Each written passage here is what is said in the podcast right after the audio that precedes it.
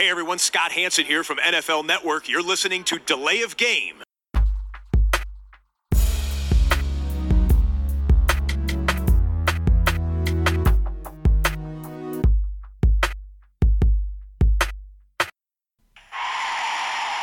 of game. Offense. Five yard penalty. Repeat down. Repeat down. Repeat down. Repeat down. Delay of Game, der Football Podcast. Folge 48 und es gibt wieder viel zu besprechen. Die Rams, die die erste Niederlage kassieren, die Packers, die auswärts nicht gewinnen und die Saints, die äh, irgendwie im Power Ranking jetzt die Nummer 1 sind und äh, möglicherweise auch noch Des Bryant verpflichten. Das alles und noch viel mehr heute in unserer Ausgabe, zu der ich ganz herzlich wie immer den Christian begrüße. Hallo Tobi. Und nach zweiwöchiger Abstinenz, er ist zurück. He's back. Ich bin wieder da. Der Hallo. Max. Hallo zusammen. Ja. Das ist schön, dass wir mal wieder zu dritt sind. Ähm, wir finden ja, äh, glaube ich, unabhängig voneinander äh, zu dritt ist immer am angenehmsten.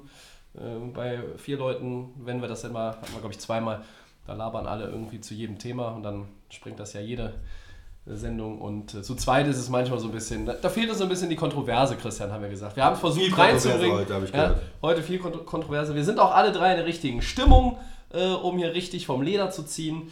Äh, klären aber vorher die Bierfrage, die versetzt uns dann, das, also das Bier, was wir trinken, versetzt uns, glaube ich, in noch bessere Stimmung. Christian, was hast du? Ja, von Ratsherrn Hamburg ein Dry Hoped. Okay, das ist ein Pilz, glaube ich. Jo. Ich habe auch einen Pilz vom Ratsherrn, den Pfeffersack. Und der Max geht Ich heute. habe von El Mania aus Bonn das IPA Mania. Max geht So doch nochmal in die Welt der IPAs rein. Ja.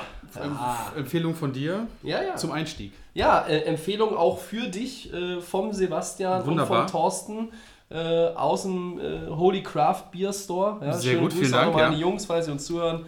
Äh, wir haben ja tatsächlich gehört, äh, dass äh, Leute, die Delay of Game gehört haben, in den Laden gegangen sind und gesagt haben, ja, wir haben ja diesen Football-Podcast gehört und äh, die haben mir erzählt, wo das Bier immer äh, geholt wird und deshalb wollten wir mal den Laden ausprobieren. Fand ich mega witzig, als ich es gehört habe. Äh, schöne Grüße an den entsprechenden User, wer auch immer es war. Er kann uns ja mal bei Twitter schreiben oder bei Facebook. Und an die Jungs vom Holycraft. Und damit geht's jetzt endlich los. Woche 9 liegt hinter uns. Äh, Die Saints bezwingen meine Rams mit 45 zu 35, gewinnen damit ihr siebtes Spiel in Folge und äh, bringen LA die erste Saisonniederlage bei, Christian. Äh, was nimmst du oder was nehmt ihr beide mit aus diesem Topspiel? Erstmal ein mega geiles Spiel. So möchte ich ja mal anfangen, weil man beschwert sich ja manchmal über Spiele, die nicht halten, was sie versprechen. Äh, Wir haben ja auch einen Teil auch äh, zusammengeguckt vom Spiel, Tobi, und Ja. äh, es ging los wie die Feuerwehr, die Offense war da. Ähm, Es hat richtig Spaß gemacht, sich das anzugucken in New Orleans. Die Saints haben tollen Offensiv-Football gespielt, dann auch äh, in der ersten Halbzeit haben dominiert. 35-14 zur Pause, da dachte man schon, das ist äh, natürlich erledigt eigentlich. Die Saints sind Kurz vor der Pause, ne? Es gab ja oder, noch oder das kurz, vor, ja, kurz vor der Pause, Entschuldigung. Ähm, und, und hatten das, das Ganze aber komplett im Griff eigentlich auch in der ersten Halbzeit. Also man hatte befürchtet, es gibt 70 Punkte für die Saints vielleicht in dem Spiel oder so. Also die Rams hatten in der ersten Hälfte überhaupt keine Möglichkeiten, die äh, zu stoppen. Und dann ist er doch nochmal spannend geworden, auch in der zweiten Hälfte. Da haben die Rams doch nochmal eine Menge gezeigt, auch Charakter, wie ich finde, gezeigt in der zweiten Halbzeit, ähm, zurückzukommen. Ja, und am Ende gut erste Niederlage, aber für mich ist es nicht schlimm für die Rams, dass sie das Spiel verlieren. Du, du spielst in New Orleans, das ist ein wirklich schwer zu spielen da. Da sind eine Menge Fans im Superdome. New Orleans ist ja seit Jahren extrem heimstark, auch mit Drew Brees, wenn sie in ihrem eigenen Stadion innen da ihre, ihr Passspiel aufziehen können. Und äh, von daher finde ich, ist es nicht eine schlimme Niederlage für die, für die Rams. Max, wie hast du es erlebt? Ja, das war der erste Ausblick auf, sag ich mal, das Halbfinale vielleicht in der Division. Ne? Also beide Also super du Teams. Conference, das Conference, genau, in der. Conference Game, äh, Championship NFC Game, ja. Championship Game. Beide Teams, Wahnsinn, das hat ja am Anfang eher so ein Wechsel hin und her, Score da, Score da. Dann vor der Halbzeit ein bisschen weniger von den Rams, aber dann kamen sie auch wieder. Ähm, Christian hat es gut gesagt, in New Orleans zu spielen ist ein bisschen schwieriger. Ähm, Mhm. Du hast natürlich da die, die Brady, also Entschuldigung, ähm, Drew Brees ist relativ stark zu, zu Hause, das hat man ganz deutlich gesehen.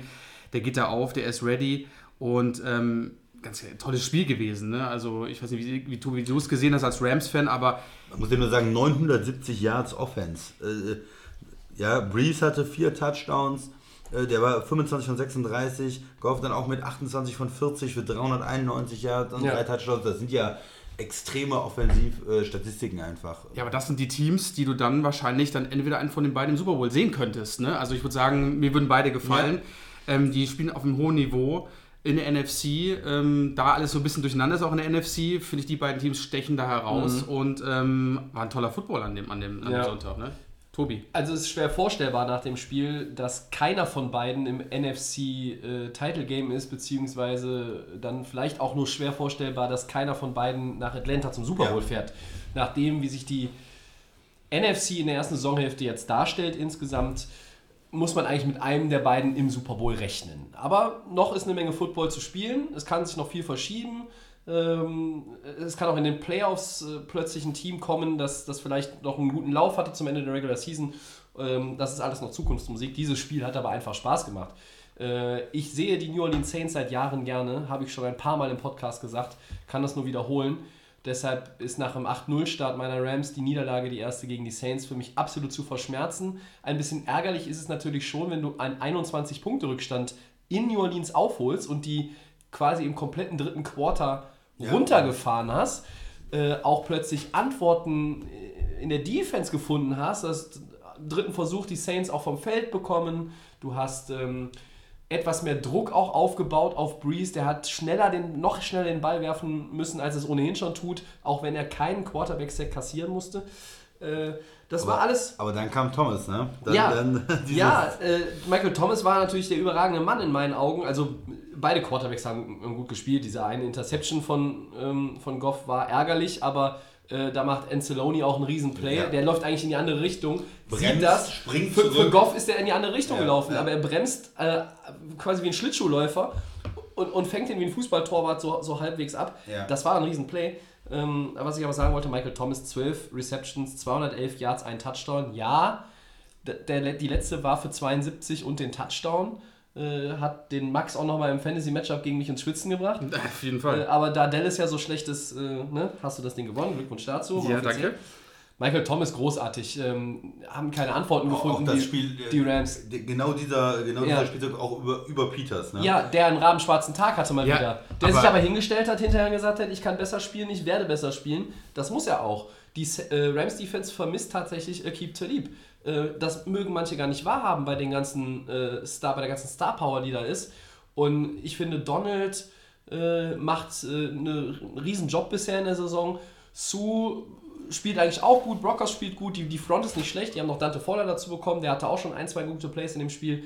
Aber Freunde, die haben 45 Punkte abgegeben und 35 zur Pause. Die haben in den letzten, in vier der letzten sechs Spielen, haben die äh, deutlich über 20, 30, teilweise jetzt 40 Punkte abgegeben. Das ist zu viel. Und das ist etwas, was ich mitnehme aus Rams Sicht. Offensive, alles gut, ja. Gurley hatte was? 68 Rushing Yards und ich glaube insgesamt 79 Total Yards. Den hatten sie gut unter Kontrolle. Ja, aber das ist auch die Nummer 1 Rush Defense vor, dem, vor der Woche Ja. 9 gewesen in der NFL, die Saints. Also man kann von Todd Gurley jetzt nicht jede Woche irgendwie Monsterspiele erwarten. Manchmal sind die Gegner auch einfach gut. Aber die Rams Defense, da, man kann sich nicht immer nur auf irgendwie die Big Plays verlassen, um irgendwie Turnover zu kreieren. Da muss ich mehr als ein Turnover bei den Saints irgendwie da rausquetschen. Und es war nur einer. So. Äh, Defense muss sich auf jeden Fall steigern. Und für die Saints war, äh, war das ein, Statement, äh, was, sie da, was sie da gesetzt haben. Sie sind äh, jetzt im Tiebreaker, wenn es um den Nummer 1 Seed geht, sind sie vor den Rams. Ja. Äh, das könnte nochmal entscheidend werden. Ähm, und ich habe auch schon Peyton lange nicht so sich freuen gesehen nach einem Sieg in einem wichtigen Spiel. Ähm, für den war es enorm wichtig. Ähm, hat mich ein was, bisschen mir so, gewundert. was mir so bei New Orleans auch gefällt, einfach, muss ich sagen, ist dieser unbedingte äh, Wille zu gewinnen. Das hat man aber auch schon in dem Baltimore-Spiel zum Beispiel Ja. gesehen. Du bist spielst auswärts in Baltimore, das ist irgendwie erstes Quarter, ähm, ein Yard, äh, Fourth and One. Da sagt er nicht, ja, jetzt pante ich wie 80% der Coaches und dann gucken wir erstmal. Nein, da wird gesagt, hier, wir gehen dafür, wir gehen Ja. dafür, wir gehen dafür, wir wollen den Touchdown, wir sind aggressiv, wir wollen die Punkte machen. Ähm, da, das gibt schon für mich so, eine, so, eine, so einen Drive auch für das Team und er gewinnt schwere Spiele in Baltimore zu Hause gegen die Rams. Das, ist ja, das ist ja nicht einfach. Ne? Und äh, von daher hat mich das schon beeindruckt, wie die Saints in den letzten Wochen gespielt haben. Gerade die Offense, ne, wenn du siehst, dass wie Breeze schnell den Ball an die Männer bringt, ne? wie schnell auch die Receiver reagieren und wissen, okay, der Ball kommt schnell, ich muss mich schnell drehen. Sie, die offenen Positionen sind da, die gehen in den Lauf, der, der Breeze kann machen, was er will.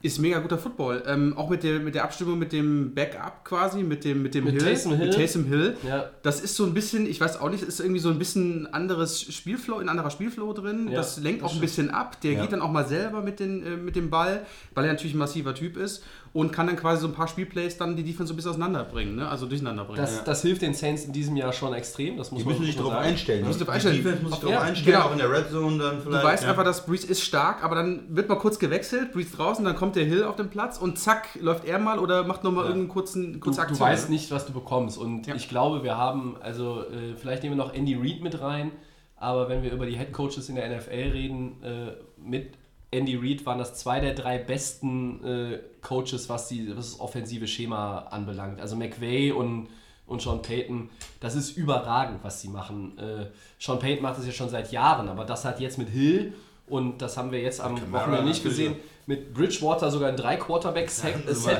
das hat ja ganz andere Dimensionen nochmal als früher die Saints. Und Camara, Christian sprichst du gerade an, hat auch wieder ein Riesenspiel gemacht.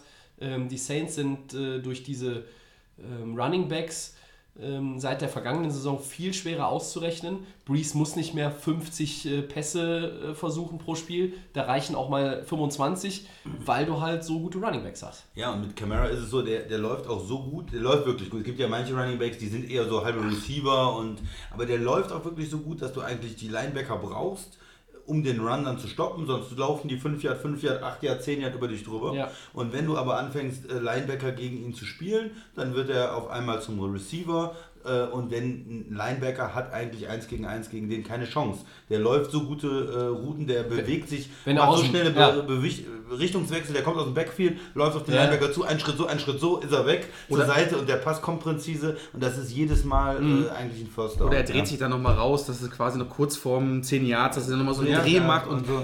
Da Arm kommt- nach vorne und dann ähm, ist, das, ist das First Down da, weil für den gibt es nur. Wenn er mit dem, mit dem Ball in der Hand aus dem Backfield mit Anlauf kommt, Äh, ist es schwierig, ihn zu stoppen. Also da hat er eine Dynamik, die äh, haben jetzt nicht viele andere. Ja, Ja? das fällt mir richtig gut. Ja. Äh, das ist schon, schon bemerkenswert.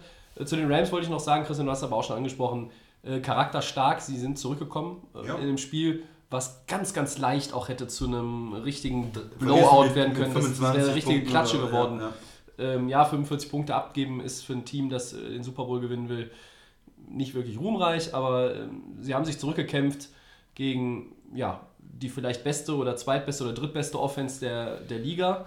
Ähm, das war schon stark. Aber die Saints haben am Ende verdient gewonnen. Äh, sie waren diesen Tick besser unterm Strich. Ähm, ich glaube, die Rams werden daraus nur lernen. Das hat Sean McVay auch in der Postgame-Pressekonferenz direkt gesagt. Äh, embrace the loss. Fand ich äh, weise gewählte Worte. ja. klar. Gut, dann machen wir mit dem nächsten Highlight-Spiel weiter. und Dabei zwar- könnten wir noch eine Stunde über dieses tolle Ja, Spiel reden. klar. Ähm, und zwar gab es noch zwei große Quarterbacks, die aufeinander getroffen sind. Ähm, Tom Brady und Aaron Rodgers. Noch nie gehört von beiden. Ähm, und zwar gab es dann ein Spiel, 31 zu 17 ging äh, quasi der Sieg an die Patriots. Ähm, die Packers leider wieder verloren. Jetzt ist natürlich die Frage, Oh, äh, das Finde ich mal ein Patriots-Fan, warum denn immer leider hier? Also bitte, die Patriots haben mal gewonnen. äh, wird den Packers ihre Auswärtsschwäche äh, die Playoffs kosten, ist natürlich hier die große Frage.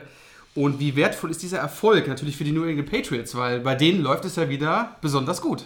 Christian, möchtest du die Packers übernehmen oder lieber die Patriots? Ich mache beides. Tobi. Ja, dann das ist mach- schon dann leg mal los. Dann leg mal also äh, erstmal für New England, das ist diese typische New England-Geschichte. Am Anfang der Saison gibt es mal diese Zweifel und jetzt rollt es wieder. Es rollt bei New England. Überzeugen mich Ähm, nicht. Ja, Überzeugen mich nicht. ich sag's jetzt schon. Ja, pass auf, aber das Spiel 31-17, das sieht natürlich erstmal dominant aus, 14 Punkte Ja. äh, Vorsprung. Das war es nicht. Es war eigentlich ein knappes Spiel. Also ich, ich habe es auch komplett gesehen. Ähm, in, gerade in der ersten Halbzeit war es eher die, von der Defense dominiert. Mhm. Es war nicht so leicht äh, für die beiden Teams zu scoren. New England hatte einen sehr schnellen Drive am Anfang, sieben Punkte, aber dann kam es so ein bisschen ins Stocken. Und ähm, es ging ja mit 17-10 in die Pause. Das, das war noch nicht so richtig ähm, das Offensivspektakel, was man sich vielleicht vorgestellt hat. Und für mich war es auch wieder das Coaching von, von den Patriots. Die hatten immer, wenn es irgendwie eng wurde, hatten die noch ein paar ganz gute Ideen. Also da gab es einen wunderschönen Trickspielzug auch wieder. Ähm, dann, ähm, ja, hast du es auch gesehen, Tobi? Nein? Den, den Trickspielzug, wo, wo dann wieder zurückgepasst ist auf die, auf, auf die andere Seite, also wo der Wide Receiver wieder zurückwirft. Und ähm, ja, da waren wirklich äh, gute, das war dann kein direkter Touchdown, aber die sind damit inside der, der Weiter 10 vorne, gekommen ja. Mhm. und dann war das nächste oder übernächste ähm, Spiel, Spielzug dann ein Touchdown. Die sind auch wieder an der 1-Yard-Linie, haben die versucht, den Touchdown zu erzwingen, Force, Force and One, haben es versucht, haben es nicht geschafft, aber haben damit dann auch, ja, da muss Green Bay irgendwie versuchen, von der eigenen Endzone wieder ähm, was zu machen und dann haben die kurze Zeit später gepantet. Also ja, für mich waren da auch wieder gute, aggressive Coaching-Entscheidungen dabei. Special Teams von New England sehr stark.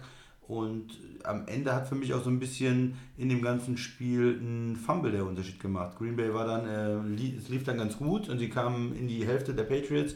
Dann hat der äh, junge Running Back, der Aaron Jones, dann da gefummelt und danach kam dann der Führungstouchdown für die Patriots und dann am Ende kam noch ein weiterer äh, weiter Touchdown, ähm, wo dann Josh Gordon hinter, hinter die Defense gekommen ist und das war dann die, die endgültige Entscheidung. Aber dieser, dieser Fumble war dann extrem wichtig und gegen New England darf man sich einfach auswärts auch keinerlei Fehler erlauben.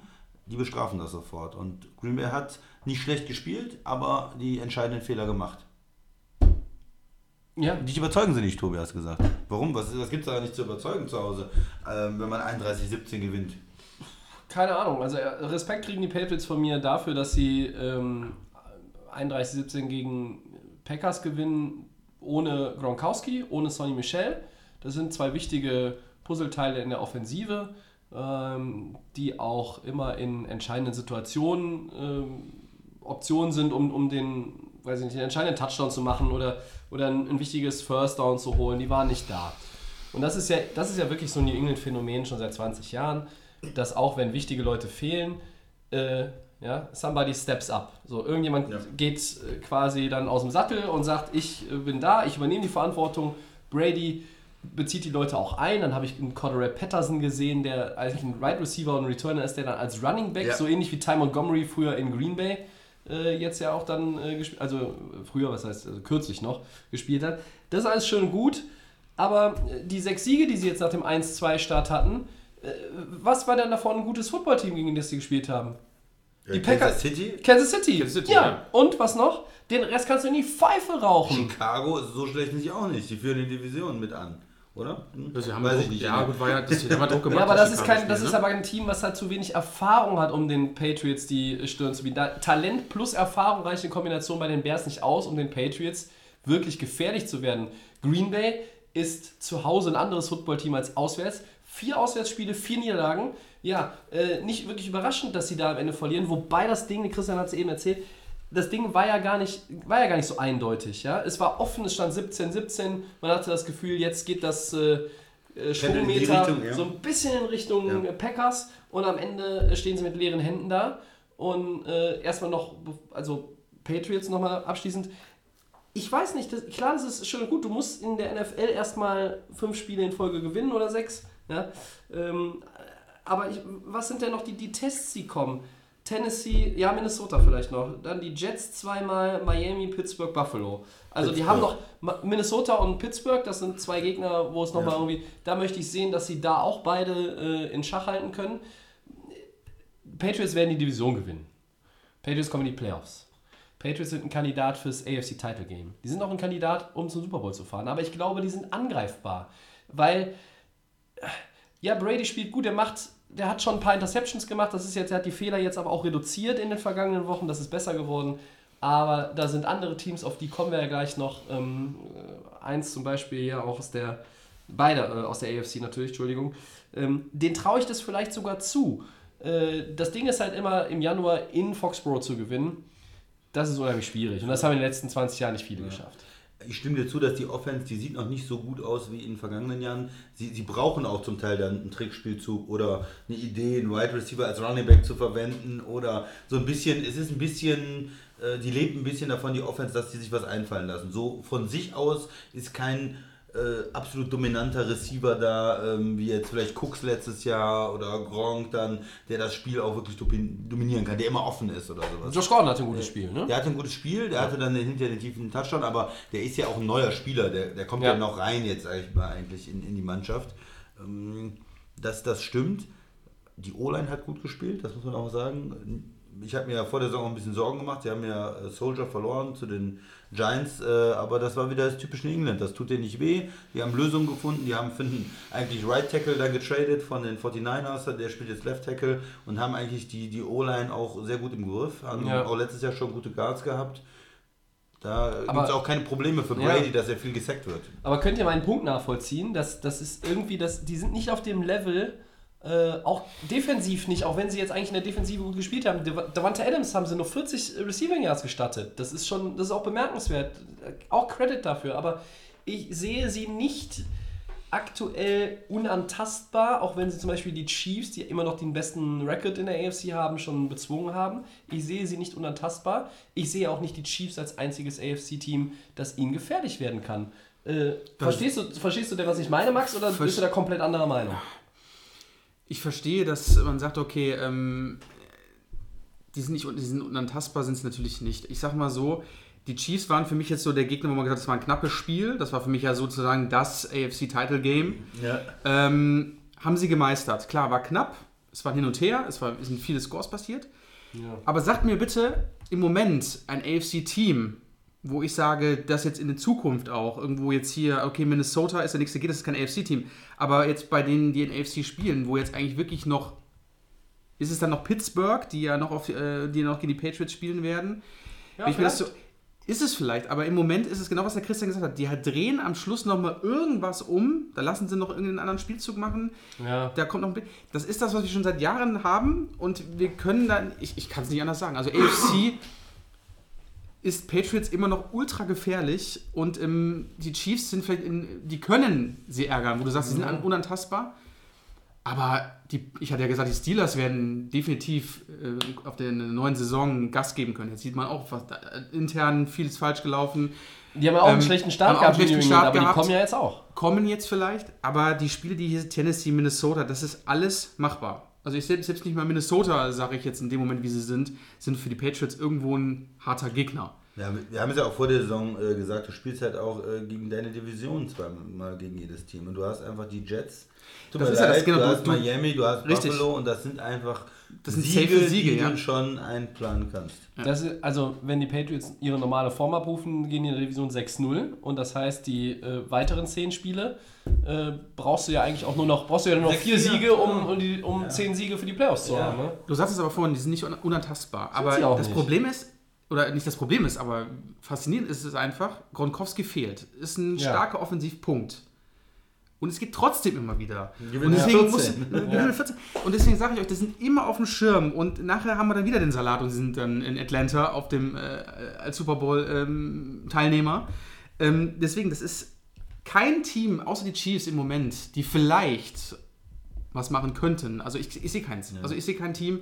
Ähm, diese, diese, diese, diese, diese Coaching-Staff, was die da noch Ja. alles so im Hintergrund machen, die Entscheidungen, die sie auf dem Platz treffen, die Patriots sind einfach ultra gefährlich, auch mit diesem alten Mann da. Ja, also ich, ich sehe schon, ich sehe in diesem Trio hier bin ich äh, der Lone Wolf, der, der irgendwie die Patriots, äh, ich kaufe denen irgendwie dieses, wir sind wieder in dieser Topform äh, und alles läuft, das kaufe ich, das ich denen nicht ab, bleibe ich auch bei. Wir kommen gleich auch noch zu den Kandidaten, die ihnen gefährlich werden können.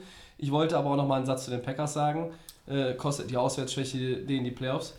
Ja, wenn die kein Auswärtsspiel gewinnen in der Saison, würde ich sagen, ja.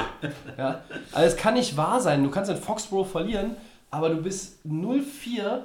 Deine Division ist, weiß ich nicht, die ist so ein bisschen, ein bisschen rote Grütze mit Vanillesoße. Ja? Die Bears sind da vorne, die Vikings haben jetzt gegen Detroit gewonnen. Das ist dann auch kein Ruhmesblatt gewesen, dieses Spiel, äh, selbst für die siegreichen Vikings nicht, außer abgesehen von der äh, defensiven Überlegenheit und was sie mit Matthew Stafford gemacht haben. Auch dazu kommen wir gleich noch. Äh, aber wa- was ist denn da los mit Green Bay? Also, äh, Clinton Dix haben sie abgeschoben. Ich habe am Sonntag gesehen, warum.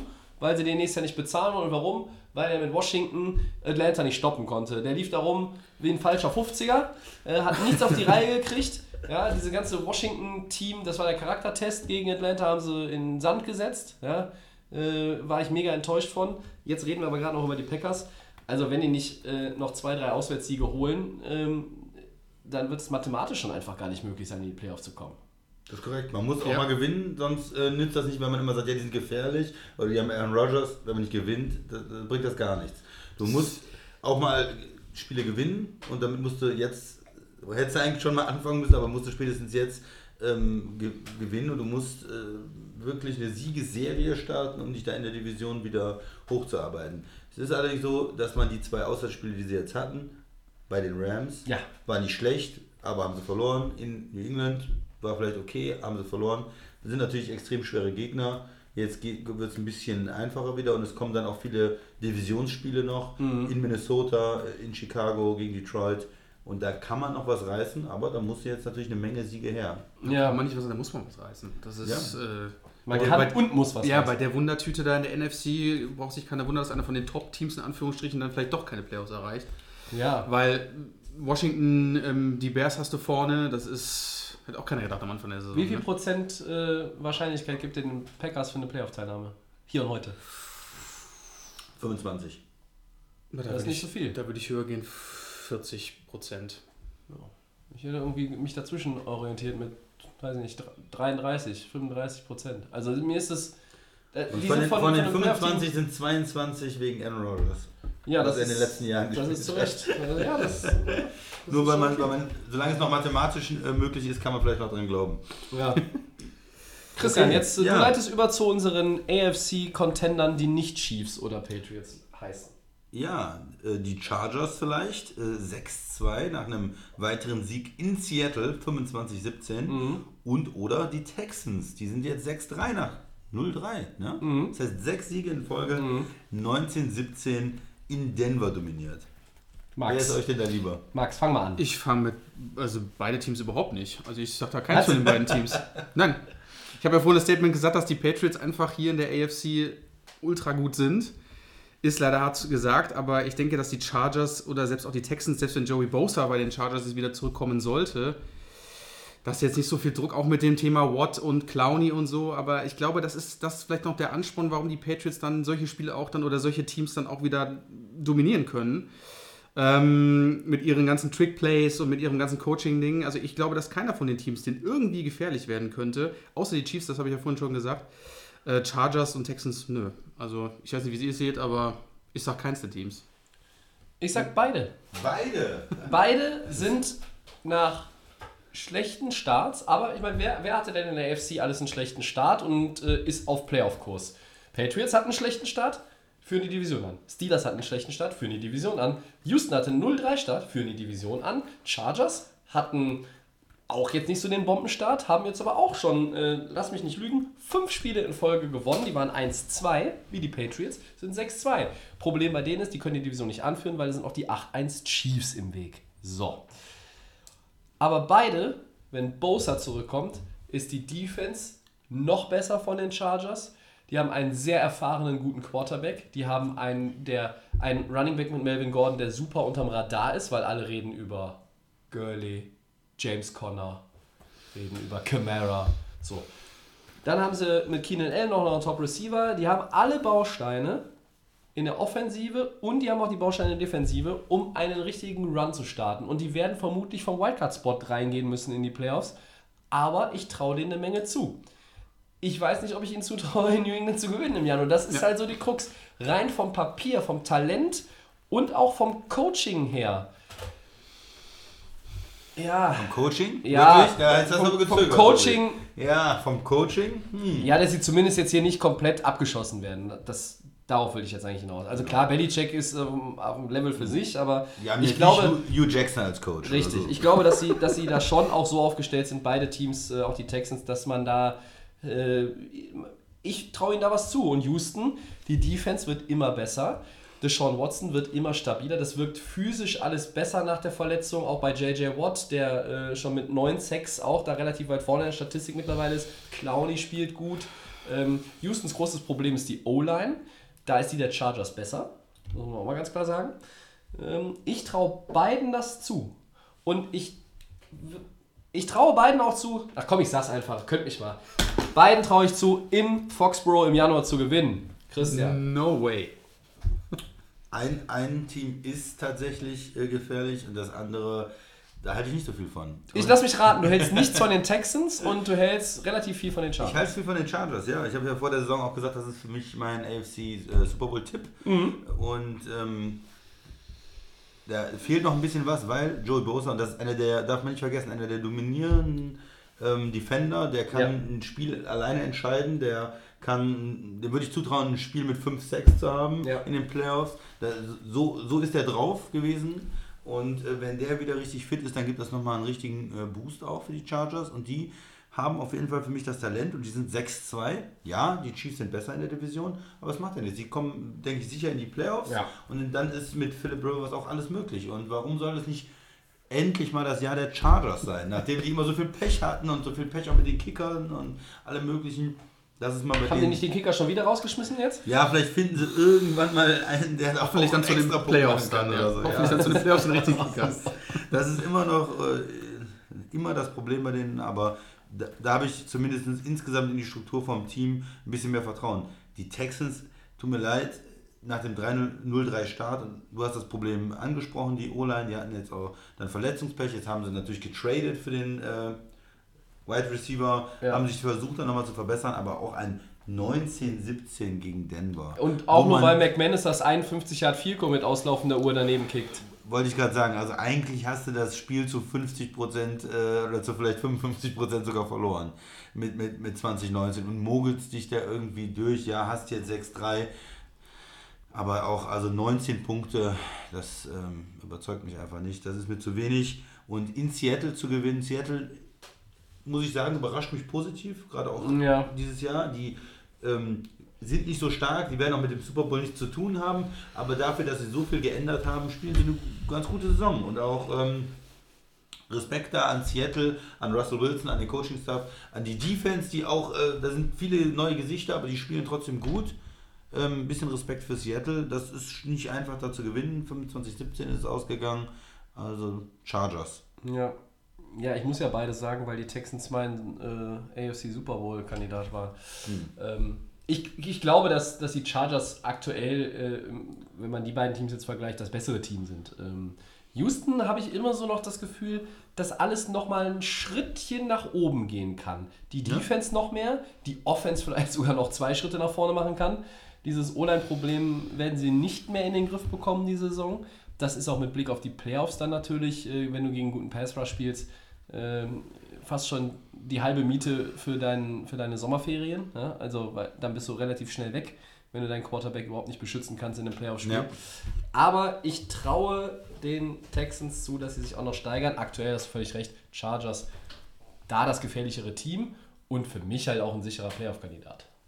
Aber das sind sie zumindest, Max, ein sicherer Playoff-Kandidat. Ja, ja, auf jeden Fall. Ja, ich, okay. ja, ich bin ja auch Fan Aber von den Chargers. dir gar kein keine, keine Liebe. Nee, weil auch für Joey Bosa ist dann auf der letzten Seite von, äh, von unserem Man, äh, von unserem Headcoach von den Patriots immer noch irgendeine Lösung da und dann werden die auch den stoppen können. Also ah, okay.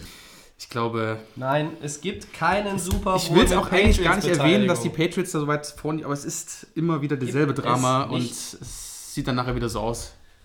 Ja, Ach ja. sagen, also du bist eigentlich mit, mit äh, Chiefs gegen Patriots schon, das ist schon Lock für das Title Game. Ja, ist für mich ne? eigentlich auch schon. Also dafür Oder- ist es einfach, sind die beiden Teams einfach im Moment. Ich meine, dein AFC-Pick war ja die Steelers. Ja. Aber über die Das können wir vielleicht richtig, ja. sprechen, über die Das Steelers. ist richtig. Das ist eine gute Idee. Max, Ja. erzähl uns mal was zu den Steelers. Die Pittsburgh Steelers, äh, der, und zwar der, Sieg, äh, der Siegen zum vierten Mal in Folge, und zwar 23 zu 16 gegen die Baltimore Ravens. Wie weit sind die Steelers noch von ihrer besten Form entfernt und sind Big Ben und Co. nun klarer Favorit in der AFC North? Ich fange mal mit dem Christian an.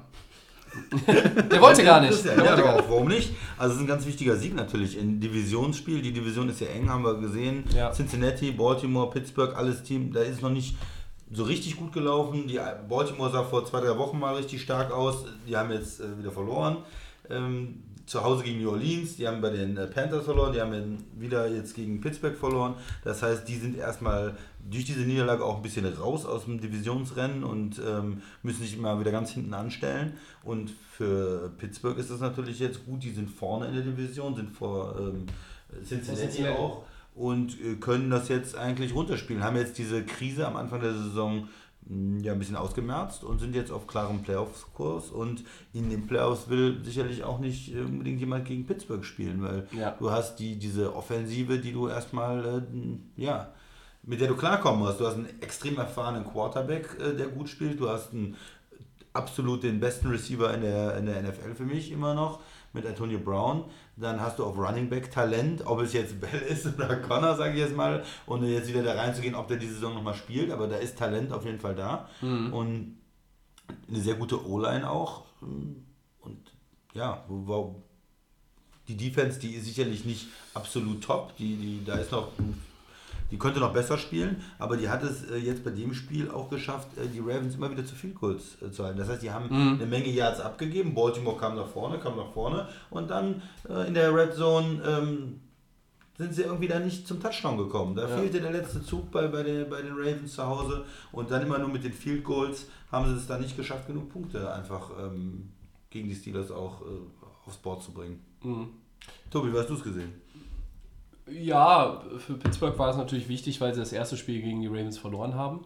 Ähm, Dass man auch da die, wenn es dann nochmal zu einem Tiebreaker oder so kommt, dass man jetzt nicht da gegen einen Divisionsrivalen, gegen den Erzfeind, würde ich das mal fast sogar sagen, oder einen der beiden Erzfeinde, dass man da jetzt nicht 0-2 in der Division aus diesen Spielen rausgegangen ist. Wie weit sind sie von ihrer Bestform entfernt? Die haben jetzt vier Siege in Folge geholt. Die muss man erstmal auch holen, egal gegen wen. Und sie sind noch ein Stück davon entfernt. Ich glaube, die Pittsburgh Steelers können noch besseren Football spielen. Big Ben kann noch etwas präziser ähm, den Ball werfen. Ähm, sie können noch ein bisschen besser in der Defense vielleicht spielen. Auch wenn jetzt Defense hat nicht so wahnsinnig viel Talent wie andere AFC-Teams. Also nicht so viel Talent in der Defense wie die Chargers oder die Texans. Ähm, das kann sicher nicht. Oder auch die Ravens die jetzt so ein bisschen zurückfallen gerade in der Division. Der klare Favorit in der AFC North sind sie jetzt, auch wenn es nur ein halbes Spiel Vorsprung ist auf Cincinnati. Aber Pittsburgh wirkt sehr, sehr stabil. Das ist das, was mir bei den Bengals fehlt oder wieder fehlt, besser gesagt. Aber von ihrer Bestform sind sie noch ein Stück entfernt. Also da, da möchte ich noch ein bisschen mehr sehen. Dann sind sie auch ein Kandidat, äh, rein von, von der Art und Weise, wie sie, wie sie gepolt sind, die Erfahrung, die sie haben und wie sie gecoacht sind, muss man ihnen natürlich schon zutrauen, in Foxborough zu gewinnen. Max, ich versuche immer mal Teams zu finden, die New England gewinnen können Ja, im Januar. gerade. Ich merke ja? es gerade, ja. Aber das geht nur äh, bei Pittsburgh. Äh, wenn New England irgendwie zwei wichtige Starter in der Offensive nicht hat, ist das vollkommen egal. Darüber reden wir ähm, privat seit 20 Jahren, seit einem Jahr im Podcast. Ja. Wenn aber bei Pittsburgh irgendwie einer ausfällt und keine Ahnung, da war mal Bell mit dem, mit dem C irgendwie angeschlagen, dann kannst du das direkt in die Tonne hauen. Ja, eine So. Riesenlücke, ja. Insgesamt, wir wollen jetzt auch nicht unerwähnt lassen, dass äh, Le'Veon Bell wohl seinen Urlaub in Miami beendet hat. Ob er sich jetzt bei den Steelers meldet, das mal noch dahingestellt sein, werden wir abwarten. Aber äh, Pittsburgh kann noch besser spielen, oder? Pittsburgh gefällt mir super. Also klar, diesen, diesen Anfangsstart war ja relativ überschaubar. Ne? Jetzt kommen sie ja mit den vier Siegen, sind sie wieder zurück. Ist auch ganz interessant zu sehen, jetzt auch die nächsten ein, zwei Wochen, denn die, ähm, die äh, Ravens sind nämlich in der Bye Week. Äh, Ja. Die Bengals spielen jetzt gegen die, gegen die ähm, Saints. Saints. Ja. Das heißt, für Auch, ja, die, ja. das heißt für die must win. Die ähm, Steelers in der, in, äh, bei den Panthers, also andersrum, ich glaube, die Steelers äh, gegen die zu Hause Panthers spielen zu Hause, ja. genau. Kann man machen. Und dann treffen Baltimore und Cincinnati in der daraufkommenden Woche Ah. aufeinander. Okay. Ja. Und das heißt, wenn die Steelers da zwei Siege sich holen und die beiden da unten sich noch gegen, gegenseitig die Köpfe einschlagen, könnte man natürlich da ein bisschen wegziehen, die Sicherheit reinholen, auch gerade Mhm. Ja. zum Ende der Saison und sagen, okay, hier, wir sind wieder da. Und dann müssen sich halt nur noch Baltimore und äh, Cincinnati dann um die Platz zwei ähm, da streiten. Also mir gefällt das, ähm, gerade der Connor, super Ersatz. Tony Brown kommt jetzt auch so langsam wieder ins Spiel. Hat er nicht vier, vier oder fünf Spiele hintereinander mit einem Touchdown jetzt? Ich weiß aus dem Kopf. Nicht. Aber es ist schon ein Streak, den er wieder hat. Ähm, Also es ist- und bei den, bei, den, bei den Steelers, ihr wisst beide, Antonio Brown, Juju Smith-Schuster, Geile Kombi. Ja. Ob Antonio Brown die Bälle nicht fängt, dann macht der Schuster oder andersrum. Also für, für, für wie gesagt, um gefährlich zu sein, der AFC, ähm, auf jeden Fall alles super. Und jetzt kann man natürlich mit den nächsten zwei Wochen kann man wegziehen von den beiden Kontrahenten und äh, ein Statement setzen. Christian, sind die denn schon in der Bestform oder glaubst, traust du dir auch noch mehr zu? Also bei mir ist es halt eher auch diese Stabilität und von der Defense erwarte ich halt noch eine, zumindest eine kleine Verbesserung. Na klar, die können sich noch verbessern. Ich glaube, da ist kaum ein Team jetzt, äh, wo man schon sagt, die sind in absoluter Höchstform. Ist auch nicht so gut, wenn du in der, zu früh in diese Bestform reinkommst. Ja. Ne? Du willst ja immer noch dich ein bisschen weiterentwickeln und äh, am besten dann im Dezember, im Januar, wenn es ganz entscheidend wird, dann in deiner absoluten Topform sein. also wir kennen ja dieses, ähm, wenn die Teams zu früh ähm, dann den Peak haben, äh, dann auch was du eben gesagt hast, ich bin da immer ein bisschen vorsichtig, wenn man sagt jetzt, ja, es steht fest, Chiefs gegen Patriots und Das ist meine- äh, man hat also- immer das Gefühl, das ist klar, ne? aber da gibt es auch manchmal die, diesen, diesen Bogen, wo Mannschaften dann auf Ja. einmal wieder abfallen, zwei der letzten drei verlieren und dann auf einmal in den Playoffs äh, nicht mehr die Leistung bringen. Mit, Ne? den, mit schlechter Laune in die Playoffs ist nie gut. Ist auch die Frage, wenn Livion Bell zurückkommen sollte, ne? wie dann auf einmal die Chemie auch im, in, in der Kabine dann sein wird. Ja. Ob das dann nicht Kontroverse gibt, dass dann das Team wieder komplett zusammenfällt oder ob man das wirklich auffangen kann. Wie viel wird er dann spielen? Wird Connor trotzdem vielleicht der Starter bleiben? Das könnte dann jetzt hier das vielleicht in Anführungsstrichen nochmal irgendwie einen Strich durch die Rechnung machen. Das ist noch, das ist so die Frage. Ich meine, aber man sollte, wenn er das Franchise Tag unterschreibt, gib ihm die Kohle, die jetzt noch übrig ist für das Jahr und setz den nicht ein. Du brauchst den nicht.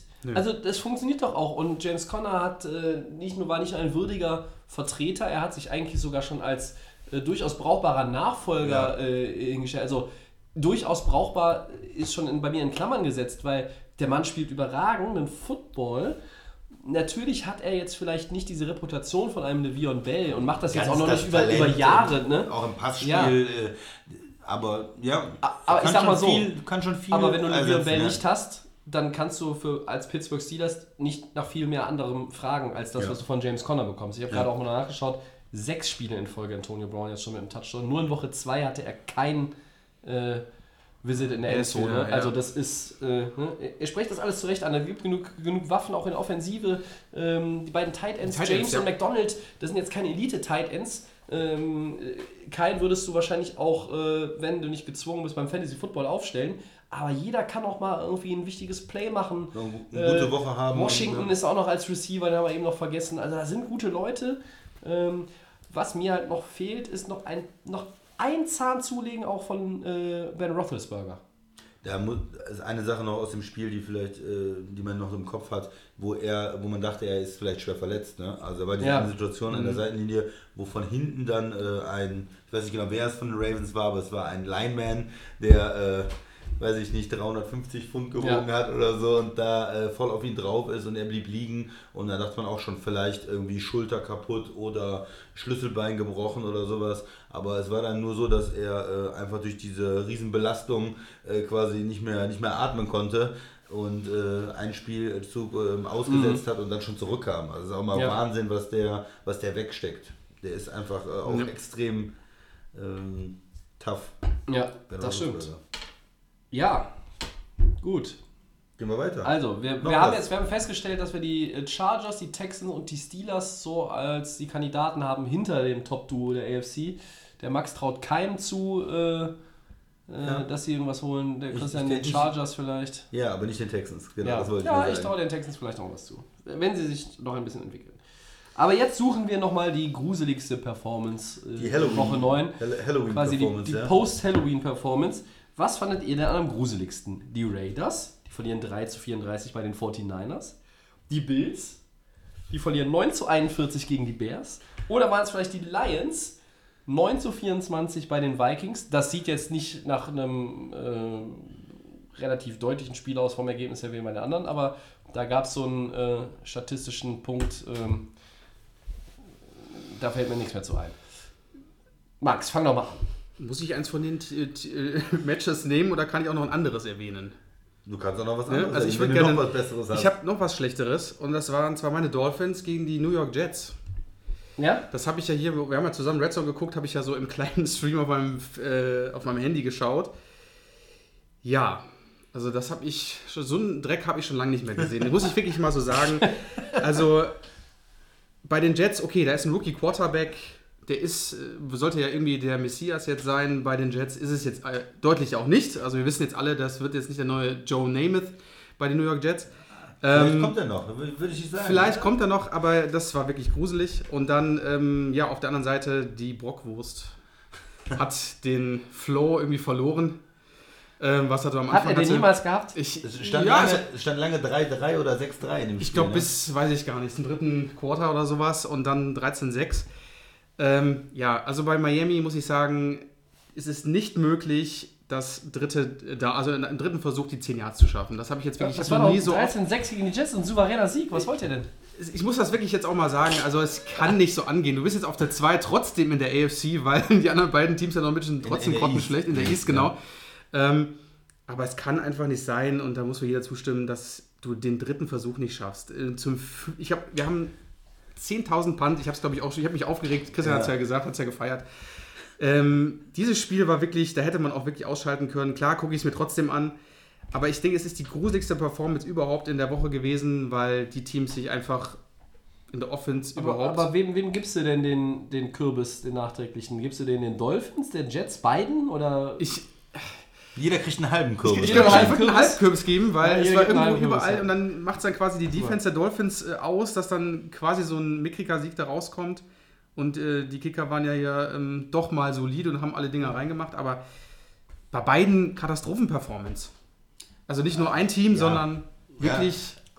Also deine Betroffenheit in allen Ehren, das ist das Also wirklich summa summarum, weil zwei richtig äh, grottig gespielt haben, sehe ich, den- sehe ich hier irgendwo den Ansatz. Ja. Aber ganz ehrlich, ich, äh, die gruseligste Performance muss für mich jemand leisten, äh, der äh, klar unterlegen war. Okay, ja. Das ist richtig klar, die beiden Teams sind auch von den Siegen. Okay, es ist aber keiner klar unterlegen gewesen, das ist richtig. Sie haben ja sich immer gegenseitig den Ball irgendwie hingehalten. Nimm du den mal und nimm mal den anderen. Ist Ich vollkommen hätte richtig. gerne dein Gesicht gesehen, wenn es noch eine Overtime gegeben hätte in diesem super Ja, aber das war ja noch kurz davor. Da war Ja. 1,45 und die Jets kriegen dann trotzdem noch den Ball. Ja. Weil man das dritte Versuch nicht ausschaut, weil man das Ding nicht macht. Oder man geht auch nicht 4 zu 1, geht man auch nicht sagen, puntet man oder so ein Scheiß. Ne? Was macht eigentlich Jay Cutler? Der, der ist jetzt endlich mal. Ja, Reality-Shows. Reality -Shows. Ah, okay. Also für mich. Ähm, Erfolgreich, Die ja. Performance, aber ihr habt bestimmt beide andere Beispiele. Jetzt dürft ihr. Soll ich zuerst? Wie du möchtest. Ich möchte ja nicht das wegnehmen, was du nehmen ich, möchtest. Ich finde alles großartig. Die sind alle, zu- alle, alle wirklich zu gruselig. jedem Spiel was Gutes Alle- zu alle sagen. Du gruselig. kannst dir eins aussuchen. Ganz ehrlich, die Detroit Lions sind für mich die gruseligste Performance. das ist ja unfassbar. Die sind 3-4 in einer Division. Ich habe sie eben rote Grütze mit Vanillesoße. Ja, das heißt, da ist noch ein bisschen Geschmack drin. Äh, es ist noch nicht komplett Grütze. äh, aber was haben die denn hingekriegt? Matthew Stafford kassiert 10 Quarterback-Sacks. Die hatten auch noch 36 Minuten den Ball auswärts in Minnesota und machen 9 Punkte. Also, gruseliger geht's gar nicht mehr. 10 Quarterback-Sacks. Ja, Minnesota hat eine gute Defense, aber das, was Detroit da anbietet, du bist 3-4, du kannst vielleicht ein nicht so stabiles Vikings-Team, ich weiß nicht, ob sie gewonnen hätten, aber das Spiel doch offen halten. Man stellt sich vor, die Lions hätten gewonnen, sind die 4-4, dann sind die, ich traue es mich ja kaum auszusprechen, dann sind die ja voll drin in der Division um, um, um, den, um das Rennen vorne. Jetzt sind die zwei Siege hinter Chicago zurück äh, und sind das untalentierteste Team der Division, das steht auch außer Frage, aber Christian, Kannst du das noch toppen? Also für mich Ja, sind es die Lions schon. gewesen. Also für mich im ersten Moment, als ich da drauf geguckt habe, da habe ich gedacht, das wären die Bills gewesen. Ja? Weil es gab natürlich wieder drei Interceptions von Nathan Peterman. Hast du, ja? Habt ihr eigentlich den Tweet von EJ Manuel, dem ehemaligen Bills. Quarterback? Habt ihr, das ist auch dazu richtig gut. Er hat gesagt, äh, drei Turnover, drei Interceptions hätte er nie geworfen. Er fragt sich, warum er keinen Job hat und dieser Typ Starter ist. Ja, für mich äh, war, das dachte ich halt erst, dass es das ist, aber dann habe ich auch festgestellt, dass er mit dieser Leistung, äh, die er da gebracht hat, eigentlich seinen Schnitt verbessert hat, weil er hat relativ viele Pässe in dem Spiel geworfen und nur drei Picks gehabt. Für ihn in seiner Karriere war es tatsächlich eine Verbesserung. Und das äh, kann Das ist doch nicht dein Ernst. Das ist wirklich so, ja, und das kann ich dann. Was hast du dir da ausgedacht? Nein, das ist so, das könnt ihr nachlesen. Und das kann ich dann nicht nehmen als schlechteste Performance, weil es eigentlich nur für ihn eine gute Performance war. Nein, für mich geht es an die Raiders. Ja. Die Raiders haben es geschafft, 3 zu Beste Team. 34, das heißt mit 31 Punkten bei den 49ers zu verlieren. Wer war nochmal der 49ers, Quarterback? Die sind, die sind tot, Tobi. Die sind eigentlich tot, das Team. Das ist eigentlich, die haben Verletzungspech, die Saison ist eigentlich beendet sozusagen. Und du schaffst es mit 31 Punkten bei denen zu verlieren, machst selber nur drei Punkte. K auch mit sieben Sacks, die er gegen sich kassiert. Äh, also für mich äh, ist Oakland äh, die schlechteste Performance überhaupt und die gruseligste War Performance. das nicht Amari Cooper, der jetzt bei den Cowboys den ersten Ja. Touchdown Ja. gelaufen ist, Ja. ne? Also Ja. bei den Raiders hat er nichts gebacken gekriegt. Achso, das wollte da Wer kriegt ja bei den Raiders er, was gebacken? Weil du ja vorhin sagtest, das Team fällt auseinander. Ja. Wir haben ja gesehen, das hat ja mit dem Mac-Ding angefangen. Ja. Und dann kommt Cooper nach Dallas und macht in seinem ersten Spiel gleich einen Touchdown. Also wenn der, wenn der John Gruden zurück in den Broadcast-Booth gehen würde bei den Raiders und er würde von oben die Plays callen und gleichzeitig das Spiel kommentieren fürs Fernsehen, würden die Raiders nicht schlechter abschneiden. Und das Problem ist, was ich gerade noch sage, ähm, Dak Prescott ist nicht besser als David Carr von der, vom Talent her, würde ich jetzt mal sagen. Deswegen, äh, Aber David, David Ja, Carr hat sich ja also- mit den Raiders darauf geeinigt, dass er dieses, dieses Leid jetzt diese Saison erträgt, weil die Zukunft ja besser werden soll in Oakland. Die haben ja auch gefühlt schon acht First-Round-Picks im nächsten Draft. Ja, aber äh, ganz ehrlich, Christian, du hast recht. Ähm, Danke. Buffalo, da, da gehören ja auch noch die ähm, Bears dazu, die einfach mit der Defense auch gut gespielt haben, zwei Touchdowns erzielt haben mit der Defense. Das kommt immer auf Ähm, den Gegner auch ein bisschen an, ne? Ja, Aber gegen und die 49ers, Nick Mullins war der Quarterback. Das war, drei Touchdowns. korrigiert mich, ne? sein erster NFL-Karrierestart. Drei, Richtig? Drei Touchdowns. Ja. Das war der Backup von 300 Backup. Yards. Und Oakland, ich habe den, ich habe äh, an dem äh, an dem Donnerstag sogar noch nachts den ersten Drive gesehen von Oakland. Die sind 3-0 in Führung gegangen.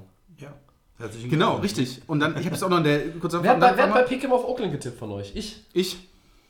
Du nicht. 49ers? Du hast auf 49ers getippt? Ja, ich, Ja. ich tippe bei zwei Grützenteams mal aufs Heimteam. Aufs Heimteam, ja, aber ich habe gedacht, äh, die, Ich dachte aber die auch- Raiders, ich glaube, die Raiders tanken Ich, schon. ich oder? dachte jetzt auch eigentlich, dass die Raiders die 49ers vielleicht mal packen könnten. Alter Schwede, Aber das selbst- eine Scheiße. So einen jungen Quarterback schaffen sie auch nicht. Unfassbar, wirklich unfassbar. Ja, das heißt, es gibt viele Fans, die einfach auch äh, schlimmen Football von ihrem Team gesehen haben, diese, diese Woche, muss man sagen. Ja, wir machen das ja nicht jede Woche, aber diese Woche bot sich das einfach an, nicht nur wegen Halloween, sondern äh, das war äh, also erschreckend. Ja? Aber diese Peterman-Statistik, das, da komme ich nicht drüber weg. Das ist ja, das Ja. ist nicht schön. Nicht, nicht schön. So, unser Zwischensegment heute ähm, ist kein Over-Under, es sind nicht die Odds, es ist nicht, nicht auch ein Raus, es ist auch nicht das Two-Minute-Warning. Wir haben unsere Mid-Season Awards, die wir, denen wir leider keinen tollen Namen verpassen konnten, weil uns keiner eingefallen ist. Ähm, die Delay of Game Honors zur Mitte der Saison mit kurzer Begründung. Ähm, wer ist euer Offensive MVP bisher? Ich soll? Okay, ähm, dann habe ich mich entschieden für den Mann aus Los Angeles, Todd Gurley. Äh, Im Moment kaum zu stoppen. Ne? Also ich habe jetzt mal geguckt, seine Statistik 868 Yards bis jetzt, 12 Touchdowns. Ich glaube, der hat nicht in einem Spiel nicht gescored. Doch, jetzt in dem letzten hat er nicht, ne? Ja, er ist richtig. Der Mann ist für mich im Moment unantastbar. Wenn der den Ball hat, die Rams müssen sich eigentlich nur auf den verlassen. Ähm, die können den den Ball geben und wissen einfach, der läuft nach vorne etc. Also, ich denke mal, ihr habt wahrscheinlich nichts anderes als ich oder so vielleicht, aber Todd Gurley für mich eigentlich verdient der Offense MVP diese Saison. Ich denke mal, er wird auch nicht aufhören bis zum Ende der Saison, damit mit diesen ganzen geilen Stats und Touchdowns. Christian, wer hast du denn? Ja, Drew Brees für mich. Die Saints einfach, äh, wenn man sich seine, seine Statistiken anguckt, wie er die Offense führt, auch seine äh, Completion Percentage. Äh, ja, Da gibst du doch sonst nichts drauf. Ja, bei ihm ist es aber auch, dass es, dass es eine Aussage hat, ja, dass er auch schwierige Würfe nimmt, dass er Ja. äh, die Offense äh, führt. Du siehst ja auch an den Punkten, das sind ja nicht, das ist ja nicht irgendwie, er sind noch sieben Yards und er passt für fünf, nur um eine Completion zu haben, sondern das ist ja alles im, im Flow der Offense. 45 Punkte gegen die Rams. Ähm, ich glaube nicht, dass du da was gegen haben kannst, dass ich Drew Brees nenne. Nein, überhaupt nicht. Er hat nur eine Interception. Er ist jetzt von den, von den Pass-Yards irgendwie, glaube ich, nur auf Platz 11 aktuell. Das spielt aber auch keine Rolle. Ähm, auch wenn ich die Performance jetzt nochmal sehe und äh, man, auch mal, man auch mal überlegen muss, der Mann geht auf die 40 zu. Ähm, ich tue mich, habe drei Kandidaten, zwei habt ihr schon genannt. Mein dritter Kandidat ist Patrick Mahomes. Richtig. Und um jetzt mal hier ein bisschen Abwechslung reinzubringen, sage ich einfach Patrick Mahomes. Mahomes, der hat 29 Touchdowns und 2901 Yard. Das ist irre. So, also der ist irgendwie on pace für eine Saison von äh, 4-7, 4-8 äh, und äh, über 50 Touchdowns. Da kriegt er meinen MVP für, wobei Gurley wäre, machst du nichts falsch mit und mit Breeze genauso wenig. Für mich gibt es aktuell, wenn wir über den Offensive MVP der NFL reden, nur diese drei Kandidaten. Ähm, ich habe mir vorsichtshalber mal alle drei mit ein paar Statistiken rausgeschrieben. Ich nehme jetzt einfach mal Mahomes. Gut, dann gehen wir zum Defensive MVP. Max? Jo, da war es mal schwierig, weil ich so drei Jungs auf dem Schirm habe. Äh, ich nehme dann, glaube ich, einfach, ja, dann, ich will es jetzt nicht, ich nehme einfach JJ Watt in dem Moment. Also mir Cool. gefällt JJ Watt Gute Wahl. extremst gut.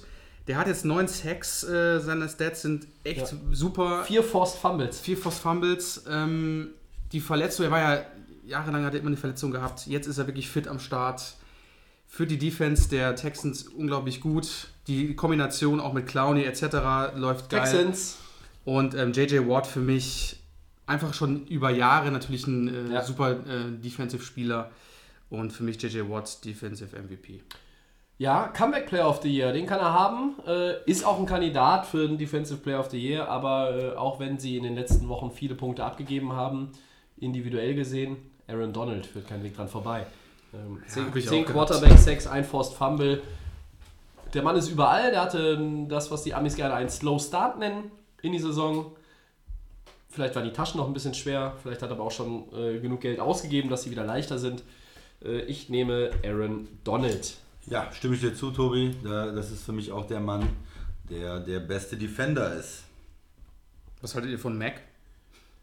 Ist er verletzt im Moment? Ist verletzt Ja, im Moment? wenn, wenn, genau, er, wenn also- er jetzt die zwei, zwei Spiele da oder drei, was, wie viel hat er jetzt ausgesetzt? Drei schon? Das hast du mir am Sonntag glaub, gesagt. es sind drei drei, Spiele sind drei Folge, ja. ne? Ja. Dann äh, wäre er, glaube ich, hier auch von einem genannt worden. Genau, am Anfang der Saison absolut. Ja. In den ersten Spielen hat man gesagt, das ist es. Und gut, mit der Verletzung, das ist immer blöd. Wenn er jetzt nochmal zurückkommen kann, kann er vielleicht wieder ins Gespräch kommen. Aber im Moment muss man da einfach sagen, er ist da nicht Durch die Verletzung, weil ja, ich hatte mich auch die drei aufgeschrieben. aber Mac, wenn er zurückkommt, wird, wird er seinen Einfluss haben in der Bears Ja, ja. Defense und die werden sich freuen, äh, wenn er zurückkommt. So, ähm, und zwar wer ist euer Offensive Rookie of the Year? Da fange ich mal mit dem Tobi an. Mit mir, ja. Äh, Habe ich mal geguckt, wer da so rumläuft. Ähm, die vier Quarterbacks überzeugen mich alle nicht. Saquon Barkley. Weil man das als Rookie in der NFL bei einer katastrophalen O-Line, einem 38 Jahre alten Quarterback, der weit unter dem spielt, was er schon mal auch in dieser Liga gezeigt hat, und einem Team, das, glaube ich, was sind die 1-7? Ähm, da muss man das erstmal hinbekommen. Der hat 519 Rush Yards, 419 Receiving Yards, das heißt, er hat schon 1000 Scrimmage Yards und mehr, insgesamt sieben Touchdowns. Für mich gar keine Diskussion. Saquon Barkley, Running Back, New York Football Giants, Christian.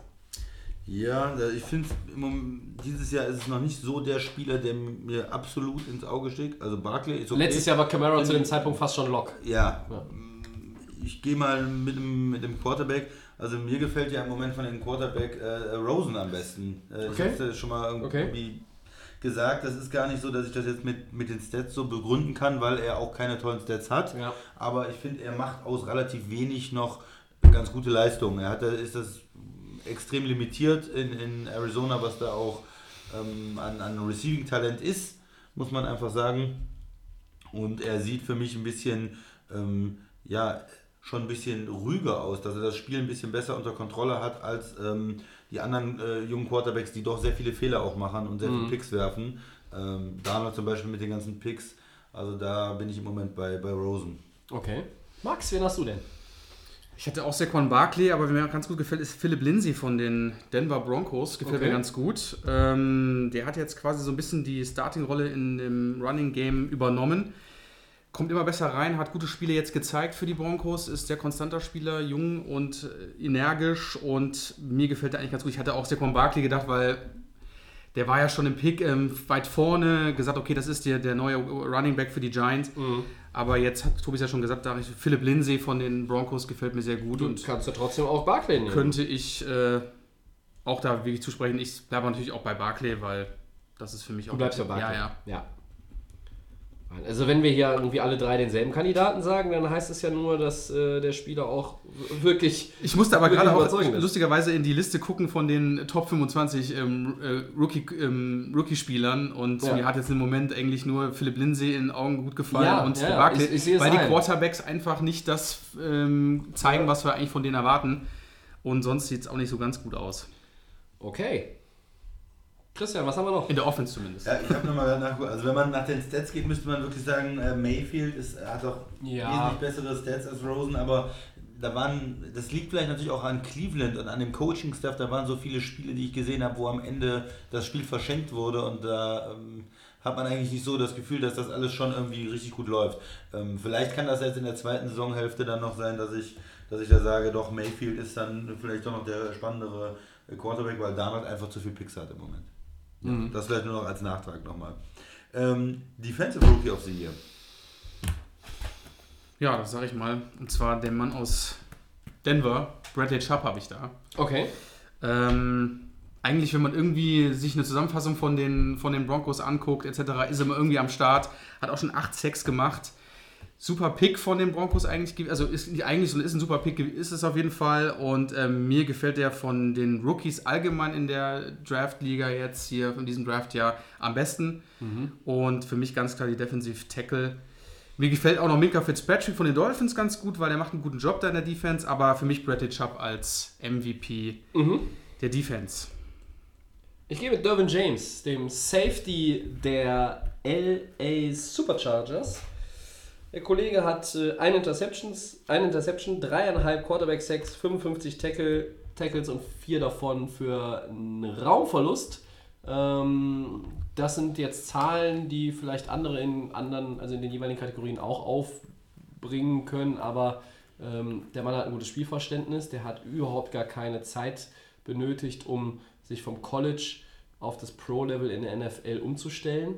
Ähm, der war von Tag 1 eigentlich ähm, ja, angekommen. Da war keine Anlaufzeit erk erkennbar. Und ähm, das ist auch noch so ein, so ein, so ein X-Faktor in der Defense der Chargers, der trotz äh, seines Rookie-Jahres in fortschreitenden Verlauf der Saison mit Playoffs auch eine entscheidende Rolle oder zumindest eine nicht ganz unwichtige Rolle spielen könnte. Dervin James, mein Defensive Rookie of the Year, zumindest in der ersten Saisonhälfte.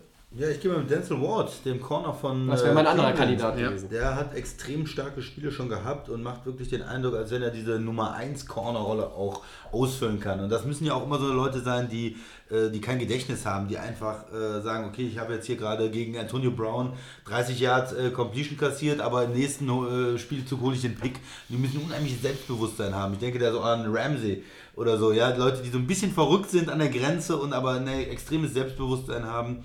Und äh, Denzel Ward ist für mich so ein Spieler, äh, der hat die meisten äh, Pass-Breakups oder Pass-Defenses von den äh, Rookies im Moment Zwölf. mit zwölf. Ja. Das ist schon ein guter Wert. Er hat auch drei Picks schon und konnte einigen Spielen schon mal seinen Stempel aufdrücken. Hat, hat auch schon ein bisschen was kassiert, also hat auch durchaus mal den einen oder anderen Fehler gemacht als Rookie, aber man sieht dieses Talent und diese Fähigkeiten, die da sind. Absolut Ja. gute Idee. Gut, dann gehen wir weiter. Und zwar wäre es für euch der Coach of the Year. Wer möchte anfangen? Der Christian vielleicht noch Christian, mal? leg du mal Mach, vor. leg Ja, für mich vor. ist es immer äh, Bill Belichick. Ja, das ist einfach so. Das ist, der müsste eigentlich zehnmal in Folge kennen. Wenn ich äh, gestern schon wieder äh, die Patriots gesehen habe, wie gut die gecoacht sind, äh, dann, dann ist es insgesamt Bill Belichick. Respekt für Andy Reid, der ist für mich ein super Coach, macht eine ganz tolle Saison in Kansas City und Respekt auch für äh, New Orleans, für die Rams, aber für mich ist es erstmal, bevor irgendwas anderes passiert, Bill Belichick. Bisschen mehr Liebe für New England, bitte. Soll ich zuerst? Bitte, aber reden wir jetzt hier von allgemein, von den letzten Jahren oder gehen wir nur auf, wirklich nur auf dieses, Auf dieses, dieses, auf dieses Jahr? Jahr Ne? Okay, ja. Also, wenn, wenn ein Team eine negative Bilanz hat nach der ersten Saisonhälfte, äh, reden wir nicht davon, äh, dass dieser Coach äh, ein Kandidat für den Coach of the Year ist. Ja. Ähm, ich habe eigentlich zwei Kandidaten. Habe hab ich das gesagt? Nein, nein, nein. Ich wollte nur jetzt, ne, also Ja. Um, um mal klarzustellen, dass diese Leute jetzt, äh, also von Teams, die unter 500 sind oder bei 500 liegen im Record, dass die, äh, ja, da, über die reden wir jetzt hier eigentlich auch gar nicht, die kommen nicht in Frage. Ich habe zwei Kandidaten. Der eine ist äh, 5-3, der andere ist 6-2. Der mit dem 5-3-Team hat sein Team äh, eigentlich jetzt schon zu der Anzahl von Siegen gebracht, die viele äh, diesem Team insgesamt in der Saison äh, zugetraut hätten. Dieses Team führt auch die Division an. Ich gehe aber mit einem Coach, der ist schon ein bisschen länger da. Äh, ich gehe mit Ron Rivera von den Carolina Panthers. Carolina Panthers. 6-2. Boah. Großartig, was Carolina bisher leistet. Ähm, erfahrener Coach, auch jetzt kein, kein Neuling. Andy Reid wäre auch äh, sicherlich eine Option, wenn du Belichick. Warum, warum meckerst du über Rivera eigentlich, du Vogel? Ja? Belichick, toll.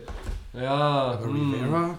Wer wird Fußballer des Jahres? Ah, äh, Thomas Müller oder Manuel Neuer? Ja, äh, was?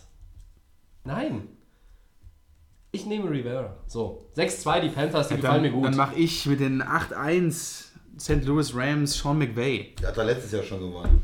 Ja, aber guck dir doch mal an, was hier. Klar, es ist natürlich mit dem tollen Team und so, aber der Typ ist Der einfach hat doch letztes super. Jahr schon gewonnen. Ja, aber warum Belichick nicht hat das Ding schon 80 Mal gewonnen. Warum? Nein, nur Warum? dreimal. Ja, Das gut, ist aber- Nur dreimal. Ja. Wie er jetzt so die Rams auf- Nur einmal mehr als Ron Rivera zum Beispiel, bitte. Das ist zu wenig. Es ist äh, zu wenig. Ist er schäbig. Das ist doch schäbig. mehr Titel bekommen. Trotzdem aber nochmal zu McVay. Ja, sorry, Max. Der, äh, wie gesagt, mit dem Team Großartiges leistet. Junger Typ, intelligent ohne Ende, der weiß, wie man sein Team führt. Ja. Und ähm, für mich Absolut richtig. im Moment 8-1 Sean McVay. Und ähm, das hört bei den Rams auch nicht weiter auf. Und der macht das weiterhin.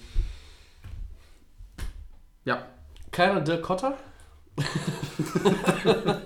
Jackson, komm, haus raus. Äh, Matt, Matt Nagy war halt mein anderer Kandidat, weil ich finde, was äh, die, den Bears hat man nicht so viel zugetraut, wie sie uns jetzt schon präsentiert haben. Die sind 5-3, das heißt, die haben einen Winning Record aktuell, wären Kandidat. Vielleicht ist das am Ende unser Pick, vielleicht wird er es auch am Ende, wenn die Bears, man weiß es nicht, wenn die Bears diese Division tatsächlich gewinnen mit 10-6, äh, wäre das fast eigentlich schon eine klare Angelegenheit. Aber ich glaube, mit unseren drei Kandidaten liegen wir ganz gut, wobei bei Belichick will nun wirklich keiner mehr hören. Außer ich. Ja. Vielleicht Am Ende der Saison knall ich noch Bill O'Brien vor den Latz von Houston ja, Texans. ja, bitte. Der war ja schon fast entlassen, der gute Mann. Ja, aber nach 0-3 6 Siege Ich holen. denke, da werden auch einige dir mal schreiben, Tobi, dass du äh, einfach zu negativ gegenüber den Patriots eingestellt Ja, bitte. bist hier im Podcast. Ja. Also ich denke mal, da werden einige Immer her mit den Zuschriften. Äh, und ich bin, glaube Die ich, zu, ich bin, glaube ich, zu positiv für die Patriots eingestellt. Im ja, so hält sich das ja alles die Waage, oder? Ja? Äh, gut, 4. dann gehen wir weiter und blicken auf Woche 10 und fangen an mit dem äh, Thursday Night Football Spiel. Wir hoffen, ihr hört den Podcast alle vor dem Spiel, sonst ist, könnt ihr jetzt zwei Minuten vorspulen. Da spielen die Steelers gegen die Panthers. Über die Steelers haben wir jetzt schon relativ viel gesprochen, aber trotzdem meine Frage an euch. Wer hat den Sieg in diesem Spiel nötiger? Und kann sich Carolina endgültig als Spitzenteam in diesem Jahr etablieren? Ja, nötiger für mich immer noch die, die Steelers, die da noch die Division vielleicht äh, da, da wegkommen müssen. Ja. Und es ist für mich auch so, die spielen zu Hause. Das ist ja, ne, die Steelers spielen zu Hause, Panthers spielen auswärts. Das heißt auch so im Kalender hast du den als Carolina da- das nicht als Sieg eingeplant. In Pittsburgh zu spielen, wenn du jetzt verlierst, du hattest eine gute Serie jetzt, dann okay. Wenn du jetzt als Steelers zu Hause spielst, dann hast du das ein bisschen nötiger. Aber beide Teams sind jetzt nicht so extrem unter Druck, wie wir das schon hatten. Wir hatten schon andere Diskussionen, wo, die, wo man wirklich sagt, die müssen das unbedingt gewinnen. Wenn jetzt die Steelers zu Hause Ja. gegen die Panthers verlieren, dann kannst du auch sagen, naja gut, die Panthers sind, sind gut drauf, wir haben das Spiel verloren. Da war das Baltimore-Spiel, das Divisionsspiel davor die Woche vielleicht wichtiger. Also für mich ist es nicht, es ist ein Spiel zwischen zwei guten Mannschaften, ein interessantes Spiel, aber kein Must-Win für einen oder äh, für die eine oder andere Mannschaft. Aber wenn, dann würde ich sagen, die Steelers, weil es ein Heimspiel ist, haben es etwas nötiger. Max? Richtig, die Steelers, habe ich ja vorhin schon erwähnt. Jetzt gerade, wenn man die zwei anderen Mannschaften hat, die jetzt gegeneinander auch spielen werden in der kommenden Woche, äh, übernächsten Woche, sollten sie das schon mitnehmen gegen die Panthers. Ähm, man kann ja nur hoffen, dass die Panthers wieder so, äh, dass da wieder ähm, Cam Newton wieder so spielt, wie er meistens immer spielt, so ein bisschen durcheinander. Aber auch für die Panthers, klar, ähm, du darfst natürlich New Orleans nicht wegziehen lassen. Ne? Du musst natürlich auch sagen, Ja. okay, äh, die Panthers sind 6-2, die Saints 7-1. Ähm, das kann sich auch schnell wieder ändern. Ne? Und wenn die Panthers das wirklich ähm, doch mal schaffen sollten, da wieder konstant auch auswärts zu spielen. Ja. Und die Saints äh, machen es jetzt nicht. Ähm, also ich, vielleicht auch für die Panthers, aber ich bin bei Cam Newton, ich bin kein großer Fan. Ich habe es wieder am, am Wochenende gesehen. Mir ist es vollkommen egal. Mir würde die Steelers lieber freuen und auch für die viel, Also, der ist immer wichtiger. gut drauf, der Mann, der hat Spaß Ja, aber das Footballspielen. ist ähm, alles eine Show. Also für die Panthers, um die Saints anzuhören und dann, ja, genau, Christian zeigt es ja gerade, der Superman, ähm, eigentlich trotzdem für die Steelers ist es dann doch irgendwie wichtiger. Tobi, was sagst du?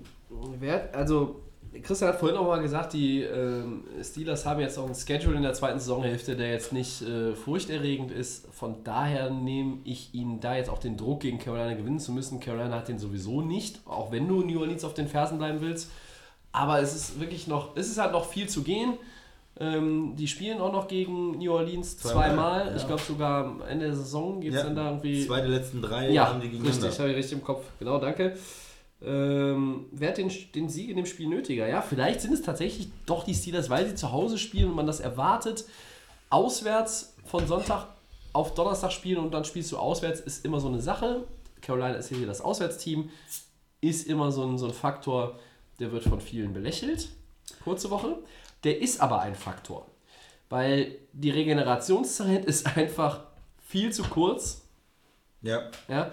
Und Das andere, was wir schon mal erlebt haben, ist natürlich auch, dass äh, die Steelers nach diesen äh, Baltimore-Spielen nicht, äh, nicht, nicht so richtig zurückkommen. Ne? ja, Also diese Divisionsspiele in der North, äh, Steelers gegen Ravens, Steelers ja und gegen dann Bengals, fällt Bengals irgendwie gegen, im Kopf so ein bisschen was ab. Ja, aber die, ja, und das andere ist, die sind natürlich auch extrem physisch gewesen. In Ja. letzten, da waren ja auch Verletzungen drin, da war hartes und überhartes Spiel. Ähm, Habe ich jetzt zwar nicht unbedingt äh, bei dem Spiel gesehen, aber da muss man vielleicht auch ein Auge drauf machen, ob ähm, ja, die Physis und auch die, ähm, ja, die Einstellung dann passt bei den Steelers. Das stimmt. Ähm, und als Spitzenteam sehe ich sie schon fast etabliert. So heimlich still und leise, weil Ja. wenn wir jetzt mal, äh, wir haben die beiden besten Teams der NFC im direkten Duell gegeneinander gesehen. Und auch wenn Carolina kein Divisionsleader ist aktuell, sind sie für mich im Moment das drittbeste ja. Team in der NFC. Ja. Ja? ja. Richtig stark. Also ich glaube, etablieren müssen die sich, müssen die sich nicht. Und wenn die, Vor allen Dingen, die haben wir- Niederlage wird die nicht äh, aus, aus dem Playoff-Ring rausschmerzen am Das Ende. Ne? drittbestes Team, vor allen Dingen auch, weil man Washington, die haben wir heute irgendwie gar nicht drin, äh, in der Woche äh, gesehen hat, wie, wie schlecht die waren. Aber trotzdem, Carolina kann da 6-2 stehen. Ich glaube, es fällt wieder alles mit diesem, mit diesem Quarterback. Ich glaube, dass der wirklich das dann das Team mal so weit führen kann, das habe ich schon mehrmals gesagt, ob der überhaupt Hall of Famer ist, etc.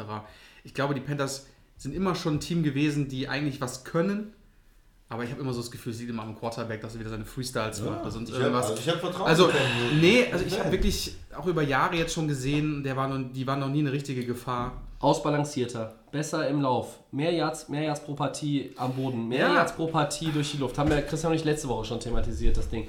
Carolina ist so ein bisschen unterm Radar, aber wenn sie jetzt in Pittsburgh gewinnen sollten, Da muss ihnen auch den Respekt geben einfach. dann müssen aber auch endlich Team. alle ihnen den Respekt Ja. geben. Von meinen, meinen haben sie. Ich bin Auch kein Carolina-Fan. Ich habe ja gesagt, also wenn das jetzt gegen die Steelers klappen sollte, er macht, spielt Ja, normalen Football okay, und macht okay. nicht wieder seinen Superman-Scheiß, dann äh, Ja. kann er ja von mir aus zwar gerne mal Respekt haben. Gut. Ja. Christian, das nächste ist ein Ja. absoluter Knaller für dich, oder? Absolut. Es spielen die Colts gegen die Jaguars in Ja. der absolut fantastischen AFC South. Beide Teams stehen bei 3-5. Mhm. Äh, Die Jaguars spielen eine überragende Saison bis jetzt. äh, über den Erwartungen. Ähm, Vor allem ja. Black Bortles, ja. Ist das jetzt schon die Boah. letzte, letzte Chance für Jacksonville Richtung Divisionssieg? Wie seht ihr es? Also beide Teams sind 3-5 und haben aber unterschiedliche Erwartungshaltungen gehabt vor der Saison. Bei den Colts ist das so ein, so ein halber Rebuild, nenne ich es jetzt mal. Da kommt ein Andrew Luck als Quarterback zurück von einer schweren Verletzung, hat das ganze letzte Jahr nicht gespielt. Ähm, viele junge Leute. Jackson war letztes Jahr im AFC Title Game. Ja. Ähm, und jetzt spielt der Dritte in der Division gegen den Vierten der Division. Und bei den Colts rechnet doch eigentlich keiner damit, dass sie in die Playoffs kommen. Die sind mit 3-5 ja nicht der schlechteste Divisionsletzte. Also Oakland ist schlechter, äh, Cleveland hat weniger Siege, Buffalo hat weniger Siege. Ich zähle gerade mal durch. Ich glaube, Tampa Bay und Detroit, die haben auch drei Siege. Aber die Colts sind die sind jetzt nicht so mies wie andere Teams in der AFC. Ja? Also ich würde, würde auch fast sagen, dass die Colts gegenüber den Denver Broncos äh, sich nicht verstecken brauchen. Aber für die Jaguars geht es jetzt um die Wurst. Für, für mich eine klare Sache. 3-5. Houston hat sechs Siege. Du hast drei Siege Rückstand. Auch wenn Houston schon neun Spiele gemacht hat und du hast acht. Nach, die, nach der Bye Week jetzt, nach dem London Game, Jacksonville kommt ausgeruht zurück. Da möchte, ich möchte jetzt was sehen. Das ist mir auch völlig egal, ob dieser Bortles da stabil spielt, ob es der gute Bortles ist, den du ab und zu mal noch prognostizierst und auch schon mal gesehen hast. Ich habe den angeblich schon mal in London gesehen, das war aber eine Fehleinschätzung äh, vor zwei Wochen. Und, ja, oder ob es der schlechte Bortles ist. Deine Defense ist doch auf dem Papier, auf dem Papier immer noch eine der drei besten äh, im, im Land. Und jetzt möchte ich was sehen. Du Wenn hast- Jacksonville das- das Spiel verliert, sind die weg vom Das Fenster. Problem ist nochmal, So. jetzt haben wir die Titans auch nochmal gewonnen gegen die Cowboys. Ja, und die sind 4-4. Wieder ein 4-4. Die Titans, wir kennen sie ja, die mogeln sich immer gerne mal so durch. Ne? Jetzt haben sie gegen die Cowboys. Das ist für die Jaguars ein richtiges, dickes Problem. Nachher ist dann die Colts, die sind die Außenseiter, Ja. die lachen sich nachher dann, ach, wir gehen mal entspannt auf den Platz, weil die Jaguars haben das Problem. Du hast einen Gurken-Quarterback, Ja. du hast ihn verlängert. Man muss sich überlegen. Ja. Klar, sie waren ganz weit letztes Für, Jahr. für ein Taschengeld. Für, und du hast dann ihn verlängert und hast dann die Hoffnung drauf gesetzt. Der Typ gehört auf die Bank. Es ist leider so. Aber die haben Aber dann guck dir mal, guck dir mal an, was auf der Bank sitzt. Ja, aber vielleicht hätte man so einen Tyrod Taylor sich vielleicht mal holen können oder sowas vielleicht in der Zeit, ne? recht, ja. Und sagt, okay, Jacksonville hätte für Eli Manning traden sollen, vor der Trading man, ja, Der ist auch nicht gut. ich hätte, Mit der O-Line der, mit, mit der, Ja, O-Line der genau. Jaguars spielt Ja. er auf jeden Nee. Fall schon mal 50% besser. Ja, würde ich Also- lieber äh, Taylor nehmen. also als ich hätte gesagt, Nee. Tyrod Taylor Never ever. Würde ich eine bessere Option, weil dieser Blake Bortles, der bringt dir nichts. Also Bridge, Bridgewater das Thema, wo du ja gerade gesagt sollen. der hatte mal ein paar Spiele, die mal gut Ja. waren. der ab? Bridgewater, der ist doch. Der ist doch erst zu New Orleans ge Der ist der Successor für Drew Brees. Ja, der vorher reitet nach den- dem Sieg in Atlanta im Februar in den Sonnenuntergang. ja, vorher hätten sich den holen sollen. Gerade noch das Thema, weil du sagtest, Blake Bortles hatte mal Spiele. Ich habe jetzt, glaube ich, die Saison 1 vielleicht, was jetzt irgendwo sagt, dass er jetzt mal gut gewesen ist. Also es waren nur grottenschlecht, die, die, die Spiele von ihm. Und das werden die Colts, denke ich, am Wochenende ausnutzen. Die werden die Jaguars wahrscheinlich, wenn es auch nur knapp ist, aber den wahrscheinlich dann. Dann kannst du aber einen Laken zeigen. über die Jaguars werfen. Dann ist Dann, vorbei. dann ist es wirklich vorbei. Drei weil Sechster ich- sind ich hatte- die raus. Wir hatten sie ja alle in der Prognose vor der Saison gesagt, okay, Jaguars sind ein richtiger Gegner für die AFC, vorne mit. die Wir haben alle gesagt, sie gewinnen die Division. Und ich habe Division. gesagt, Houston kommt rein als Wildcard-Ding. Jetzt wird ein äh, relativ wenig überzeugendes Team der Houston Texans die Division gewinnen können. Tennessee ist halt noch ein bisschen näher dran. Wenn Jacksonville das Ding verliert, sind die weg. Richtig. Und Tennessee ist ja, wie gesagt, die Wundertüte überhaupt. Die ziehen auch ganz langsam da vorne weg. Ich wollte von Jacksonville eine Reaktion sehen nach dieser peinlichen Niederlage gegen Dallas. Die habe ich nicht gekriegt. Dann wollte Ja. ich eine äh, ähm, Reaktion danach nochmal in London sehen. Hast Die habe ich nicht gekriegt. Und jetzt ist für mich, Jacksonville ist für mich vorbei. Ich erwarte überhaupt nichts mehr von denen. Die sind für mich jetzt schon äh, gestorben mit Ja. Bortles. Ich sag, äh, die Colts gewinnen das Spiel. Wow. Jacksonville äh, Okay. ist vorbei. Mhm. Und äh, Indianapolis, die werden so eine Saison spielen, wie man das erwartet hat. Die haben ein bisschen schlecht gestartet, aber vielleicht können die sich auf 8-8 ähm, hochbringen äh, und können dann äh, zumindest Hoffnung für die neue Saison, auch wenn es mit den Playoffs natürlich schwierig wird, aber die können vielleicht noch eine ordentliche Saison ähm, spielen. Mit 8-8 äh, traue ich denen sogar Platz 2 in der Division zu. Aber gut, sagen, ja. da kannst du dir jetzt nicht, nichts für kaufen, außer dass du einen schwierigen Schedule nächstes Jahr hast. Ähm, ja, aber ihr habt völlig recht. Also Jacksonville, das ist jetzt, das ist die letzte Chance. Ähm, ich, ich glaube, dass sie das Spiel gewinnen. Das heißt aber nicht, wenn du dann auf 4-5 hochkletterst, dass du nur wegen diesem einen Sieg jetzt die, den Turnaround schaffst. Ja? Also Du musst trotzdem schauen, die Colts Defense hat mir bis jetzt immer ganz gut gefallen im Laufe der Saison. Die war jetzt nicht überragend, aber die war auch nicht schlecht. So, und jetzt hast du da so eine Gurke als Quarterback von den Jaguars. Das kann die große Chance der Colts sein, dass die Defense da den Druck macht. Und, Ja, der, ist und der kriegt ja den Ball das nicht ist an die richtig. Männer. Das ist richtig. Aber du musst auch, gegen, musst auch gegen die punkten. Wenn Jacksonville's Defense jetzt endlich mal den Kopf aus dem Hintern zieht, dann wird es für Luck und Konsorten auch nicht so leicht, äh, mehr als 14 oder 17 Punkte gut, zu machen. ich ja glaube, keinen- 20 brauchen sie schon. Du willst ja kein 3-3 dann am Ende wieder in so einen Unentschieden. Nee, gehen um oder Gottes sonst Willen. irgendwas. Das Ja. hast du bei Tennessee auch gedacht in Genau. Jacksonville. Und wie haben die so Ja, gespielt? Das war ja auch so ein Ja, Gurkenspiel. Ja, ja, das stimmt alles. Wenn Bortles einfach nicht weiß, wie er den Ball auf einen. Mitspieler passt, anstatt auf einen Gegner, dann wird das auch nichts mit, Jag mit Jacksonville. Also, Ich finde es halt nur schade, dass es eine Franchise, die jahrelang eigentlich im Sumpf gesteckt hat. Dann kam sie durch, durch eine kontinuierliche Entwicklung und gute Personalentscheidungen raus. Ähm, ja, natürlich hängt vieles an dem Quarterback, aber die hochgelobte Defense, ich meine, die Vikings Defense spielt auch nicht auf dem Level vom letzten Jahr. da sind mal mehr Verletzungen, meine ich, im Kopf zu haben, dass sie mehr Verletzungen haben als die bei den Jaguars. Und dann muss ich von Jacksonville ein bisschen mehr erwarten.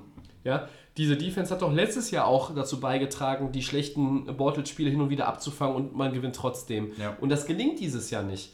Und ähm, da ist, das ist für, für mich halt noch irgendwie der entscheidendere Faktor als das schlechte Quarterback-Play. Ja, aber Tobias würde jetzt eh so sein, ich habe ein paar Mal gesagt, ich erwarte was von Jacksonville, ich nehme Jacksonville, ich glaube an sie. Ja. Und jetzt sage ich, sie Und dann gewinnen auf gewinnen- die mit drei Scores genau, Unterschied, Jetzt ja. gibt's, äh, das 40 zu 3 und alle Ja. schreiben, Jacksonville ist wieder da. Ja. Aber okay, ich, äh, ich will es provozieren. Also ich Aber sage, die gibt, Colts gewinnen. gibt es eine größere Wundertüte in der ersten Saisonhälfte oder gab es eine größere Wundertüte als dieses Team?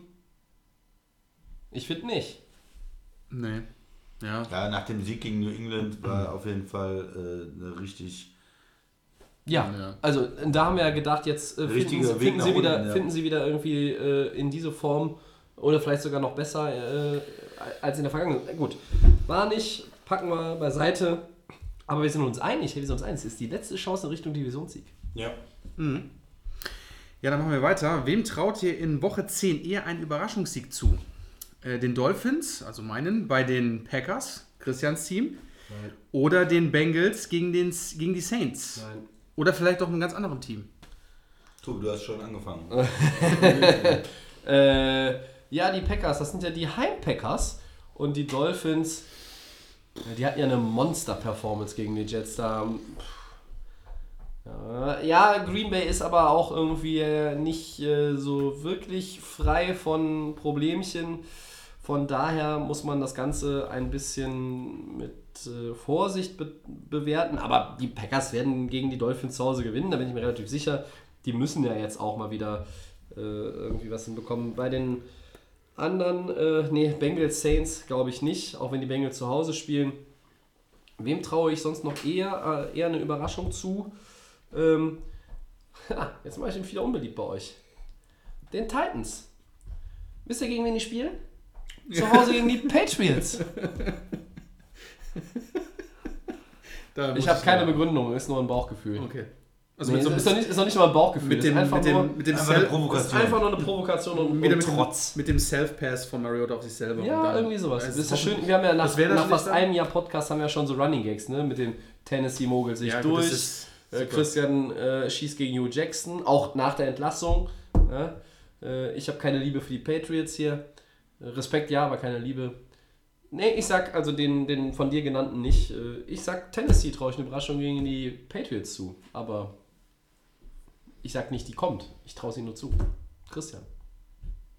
Ja, ich finde es immer ein bisschen schwer, ähm, da sich, sich was zu überlegen. Ähm, das Spiel, die Bengals zu Hause, ist vielleicht nicht uninteressant. Ähm, Ja. Die waren in der, in der Offense ähm, nicht schlecht. Jetzt habe ich gelesen, AJ Green fällt aus. Ja. das ist natürlich ein Mann, den du brauchst. Wenn du da jetzt sagen willst, äh, da ist der Upset, äh, die Bengals Gegen die Saints Saints. Da kann ich mir wiederum nicht vorstellen, dass sie ohne den ähm, gewinnen. Aber mit, mit Tyler Boyd auch zusammen war das ja ein richtig interessantes Receiving Ja. äh, Duo dann. Und, ähm, Hin und wieder kommt nochmal irgendwie John Ross aus dem, äh, wird aus dem ja, Käfig gelassen ja, da also bei den ich- Bengals. Ich, ne? ich habe da im Moment kein, kein wirkliches Überraschungsspiel, Überraschungsteam. Aber wenn man was, wenn ich was sagen muss, dann nehme ich einfach die Dolphins, weil die Packers sind nicht nur ein schlechtes, du sagst immer, sie sind ein schlechtes Auswärtsteam, ein gutes Heimteam. Ich finde, die sind insgesamt ein, ein, schlechtes Team dieses Jahr. Und da kann auch. Aber die sind kein vielleicht schlechtes Team, die sind ein äh, mittelmäßiges gewinnen. Ja, aber bei einem mittelmäßigen Team kann ein anderes mittelmäßiges Team auch gewinnen. Oakland, das ist ein schlechtes Team. Ja, okay. Du kannst aber auch sagen, du traust keinem Ja, Überraschung ja. zu. Also du sagst, es gibt keinen wirklichen Upset diese Woche. Nicht Nehmen wir wirklich, glaube ich. Ne? Max, was glaubst du denn? Ich habe jetzt auch gerade nochmal geschaut. Mir fällt auch nichts Großes ein. Wenn die Dolphins jetzt vielleicht zu Hause spielen würden gegen die Packers, könnte ich mir vielleicht mal so eine Überraschung Das wäre zutrauen. ein Lock. Green Bay gibt ja kein Auswärtsspiel mehr. Ähm, aber ich glaube, mit der Offense äh, von Miami, da wird es für die Packers auch nicht groß schwer werden. Die haben auch ein paar. F- Der Tanzel ist auch ausgefallen, der Left Tackle von den Dolphins. Das heißt auch wieder für die Defense von den Packers können wir gut durchstarten. Mhm. Seahawks, Rams habe ich vielleicht, aber die Seahawks, mein Gott, kann man auch als große. ja. Vielleicht mit der Defense. Divisionsspiel, Tobi guckt schon kritisch. könnte ja? vielleicht. Ah, wer haben die, ah, Ja, die Seahawks schwer. Defense hat mir schon gut Ich habe gefallen. Sonntag Geburtstag und ich kann Niederlagen gegen die Seahawks nicht ertragen. Das heißt, die Rams werden das Spiel Äh, auf jeden Fall gewinnen. Also Seahawks auch äh, anti, aber die könnten schon richtig Druck machen. Vielleicht auch so Seahawks, vielleicht machen sie das. 8-2 dann mit Rams. Na? Ist jetzt so das einzige Spiel, was jetzt so irgendwie Mm. vielleicht, aber wahrscheinlich jetzt dann doch nicht so sein. Also eventuell vielleicht das Spiel. Na gut. Woche 10. Also ihr merkt schon, liebe Zuhörer, so Upset-mäßig. Jetzt hier keiner so richtig aus dem Sattel, ne? Ja, und es ist auch vielleicht im Gegensatz äh, zu, zu dieser Woche, wo wir, wir Spiele hatten, da muss man einfach drüber sprechen. Es Ja. sieht so in Woche 10 aus ein bisschen, naja, das wird bestimmt auch eine interessante Woche, aber nicht so direkt die Spiele, äh, wo man von vornherein weiß, über die wird man reden müssen, sondern dann muss man sich wirklich erstmal gucken. und Steelers. Panthers ist Ja, in das meinen einzige Augen Spiel, das, ja. das Spiel der Woche. Ja. Und Das das ist haben wir diese Donnerstag Saison dann. nicht oft gehabt, Ja. äh, äh, dass das Donnerstagspiel das Spiel der Woche ist. Äh, vielleicht sogar das erste Mal. Ähm, ich habe jetzt aber nicht alle, alle nachgeguckt. Gut. In Woche 1, in Woche 1 gab es Eagles gegen Falcons. Das war äh, eine andere Ausgangslage. Äh, da waren beide Teams noch gut. Jetzt sind beide 4-4. Ja, dann kommen wir zu den Four Downs. Äh, ich fange mal an. Erstes Down. Wir haben es eben schon angesprochen. Wide Receiver AJ Green könnte Cincinnati aufgrund einer Zehenverletzung länger fehlen. Äh, das tut er tatsächlich auch. Ähm, zwei Spiele wird er wohl ausfallen, aber er braucht keine OP, die Season-Ending gewesen wäre. Aber äh, wie stark beeinflusst das denn jetzt die Playoff-Chancen der Bengals? Äh, beeinflusst, denke ich mal, etwas schon, weil dir fehlt ein wichtiger Mann. Tyler Boyd, Joe Mixon müssen das auffangen. Jetzt habe ich ja schon gesagt, in, äh, in zwei Wochen ist das Spiel auch gegen die Ravens, Divisionsspiel. Und jetzt hast du die Cincinnati natürlich gegen die Saints. Ähm, Jetzt bist du auf äh, Spot Nummer 6 in dem Playoff-Seeding aktuell, ne? Genau, und das, Das ist dein Playoff-Platz. also ja, aber trotzdem kann es mit so einem Mann, der dann fehlt, immer mal zu Komplikationen führen. Ja. Ist Tyler Boyd dann der Typ, der dann die Bälle fangen kann? Joe Mixon mache ich mir keine so äh, Gedanken bei den Cincinnati Giovanni Bengals. Bernard ist, glaube ich, wieder fit. Ist auch wieder fit im Ja. Backup. Ich sag mal so ein bisschen, ja. Könnte ein bisschen gefährlich werden. Ja, es tut den Bengals richtig weh. Ja. Das, ist der, ist der, das ist der Playmaker schlechthin. Äh, Andy Dalton spielt eigentlich eine gute Saison. Ähm, hat, also hat schlechtere Saisons gespielt in den letzten Jahren. Aber das Fehlen von AJ Green, das wird sich bemerkbar machen. Und ich glaube, deshalb habe ich das auch nicht in Betracht gezogen für ein Upset. Ähm, es ist ein Upset, auch wenn sie 5-3 sind, gegen New Orleans zu gewinnen, es wäre ein Upset, sehe ich nicht. Ja, Christian? ich sehe ich seh, seh den Upset auch nicht und ich glaube auch, das ist eine, eine starke Schwächung auch für die äh, für Cincinnati und das kann wirklich dann mal so das ein, ein Spiel, was man vielleicht dann verliert, äh, auch Richtung Wildcard dann den Unterschied machen. Ja. Gut. War die an äh, Joe Horn erinnernde ähm, Touchdown Celebration mit dem Handy jetzt von äh, Michael Thomas äh, cool oder lame, Tobi? Ähm, ich liebe Michael Thomas, aber die war lame. Das gab es 2003 von Joe Horn und äh, keine Ahnung, wenn ich, wenn ich einen Jubel mache in der NFL 2018 und dafür die 15 Jahre Strafe beim Kickoff nehme, dann muss ich etwas anderes machen. Etwas, was es noch nie gab. Ja? Ähm, ich finde die ganzen Tanzeinlagen, da wird sich immer was überlegt, dann kegelt einer, alle fallen um wie die Kegel, dann machen sie Gruppenfotos, das ist alles immer ganz schön.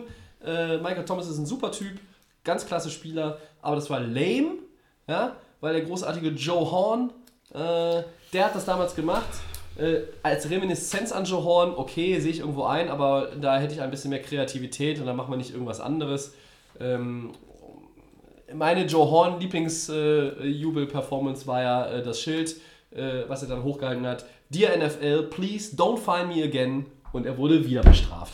Bis heute noch besser als das Popcorn von Terrell Owens, besser als der Pong Pong, besser als der Sharpie in der Socke.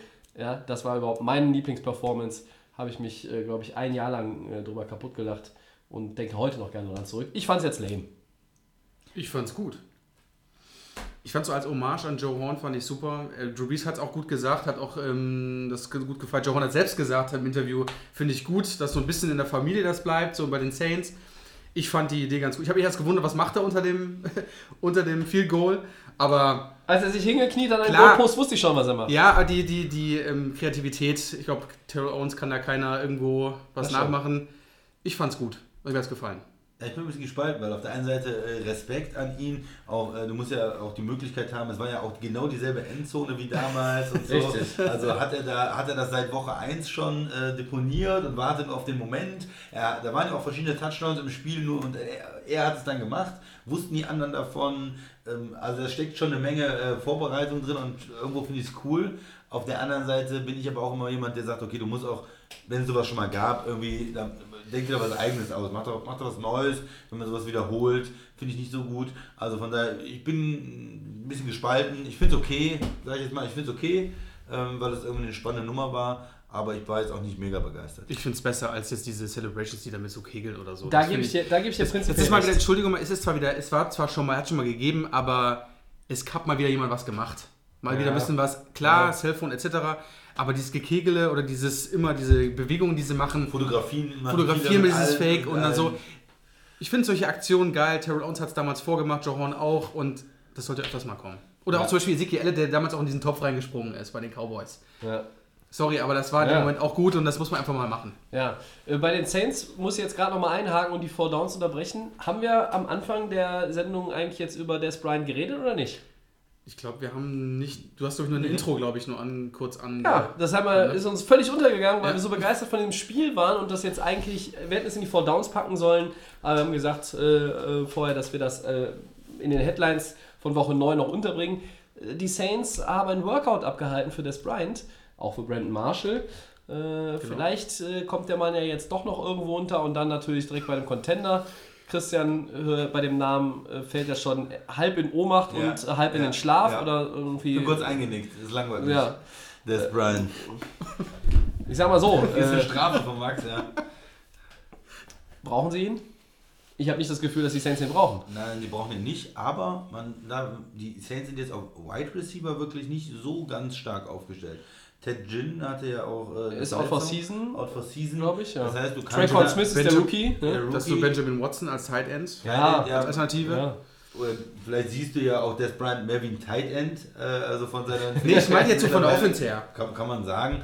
Ähm, nein, die könnten schon noch einen Receiver gebrauchen. Und, und für ihn wäre das natürlich ein Traum, in die Offense mit Ja. dem Quarterback äh, und da vielleicht noch ein paar Plays beizusteuern zu einem Playoff-Run, zu einem Super Bowl-Sieg. Ähm, ob es sich für die Saints wirklich lohnt, weiß ich nicht. Aber äh, ja, von mir aus sollen sie sich den angucken. Ja, also äh, während wir hier sprechen, ist äh, noch keine finale Entscheidung in New Orleans getroffen worden. Ähm, ich glaube, er würde da gut reinpassen, weil es nicht schwierig ist. Äh, es ist ein komplexes Offensivsystem von Sean Payton, aber es ist nicht schwierig, eine Chemie mit Drew Brees herzustellen. Man kennt sich auch aus dem Pro Bowl, also das ist ja nicht so, als wenn die sich völlig fremd wären. Michael Thomas wäre auch klar die Nummer 1. Aber ähm, du hast halt auch gesehen, zwölf Bälle auf Michael Thomas. Der fängt ja quasi jeden Ball, der in seine Richtung geht in der Saison auch, äh, hat er nur ganz wenig Incompletions äh, auf seiner Ja. Seite gehabt. Das ist bemerkenswert, aber es würde den Saints auch nochmal gut tun, eben weil auch äh, Ted äh, Ginn Jr. da ausgefallen ist. Ähm, zu den Running Backs und Michael Thomas noch einmal eine extra Option zu haben. Mich wundert es nur ein bisschen, weil das ein ganz anderer Typ ist. Ja. Der, der Jin, der kommt ja nur mit Speed eigentlich, der Ja. ist ja wirklich äh, extrem schneller. Ja, das ist dasselbe wie die- Will Fuller fällt aus bei Houston und die holen Demaris Thomas. Thomas, ja, das ja. sind halt etwas andere Spielertypen. Aber gut, okay. Ja, wir wollten das jetzt auch nicht komplett vergessen. Äh, vor der Aufnahme hat uns auch noch der Milan bei Twitter geschrieben. Schöne Grüße, äh, ob wir darüber reden. Das haben wir jetzt auch nochmal gemacht. Kurz Ähm, eingebracht, ja. Eig es war nicht so, dass wir gesagt haben, wir warten jetzt extra bis zum Ende der Sendung. Vielleicht äh, gibt es hier schon eine Entscheidung von den Saints, sondern wir haben es schlichtweg am Anfang, wo wir es eigentlich eingeplant haben, vergessen. Ähm, was sagst du denn dazu? Würde es passen? Also man braucht ihn wirklich nicht. Ja, ich sehe glaube, auch, also ich sehe die also, Notwendigkeit nicht. Ja? Ich habe mich auch gewundert, dass es gerade bei den Saints ist, dass er da irgendwie im, im Training ist mit Brandon Marshall auch zusammen. Ja gut, aber dann machst du vielleicht Ähm, anstatt 45 Punkte, machst du dann vielleicht halt 52 Punkte gegen die Rams. Ja, In- in Damit gewinnst du das äh, Title Game auf jeden Fall. kann nur sein, dass man da wirklich nur so als Option nimmt, wenn irgendwie Ja. Thomas vielleicht irgendwie nicht alles dann. ja. Ja, Dann Okay. machen wir weiter mit den äh, Four Downs und sind beim dritten Down. genau, drittes Down. Game Pick, Thursday Night Football, Steelers vs. Panther. Panthers, euer Tipp? Tobi. Steelers zu Hause. Cam Newton auswärts. Ich will was gut machen gegen den Ja, Tobi. Steelers. Nichts mit Willst du das gut Cam machen? Newton. Wie steht's denn da überhaupt? Superman. Du bist ja nur noch Nix 8-7 mehr. bei den Delay of Ja, Game Game Picks. ja. Ich bin 12-3, ne? Ja, wenn du das sagst, Tobi. Ja, wir haben das letzte Woche aufgedröselt.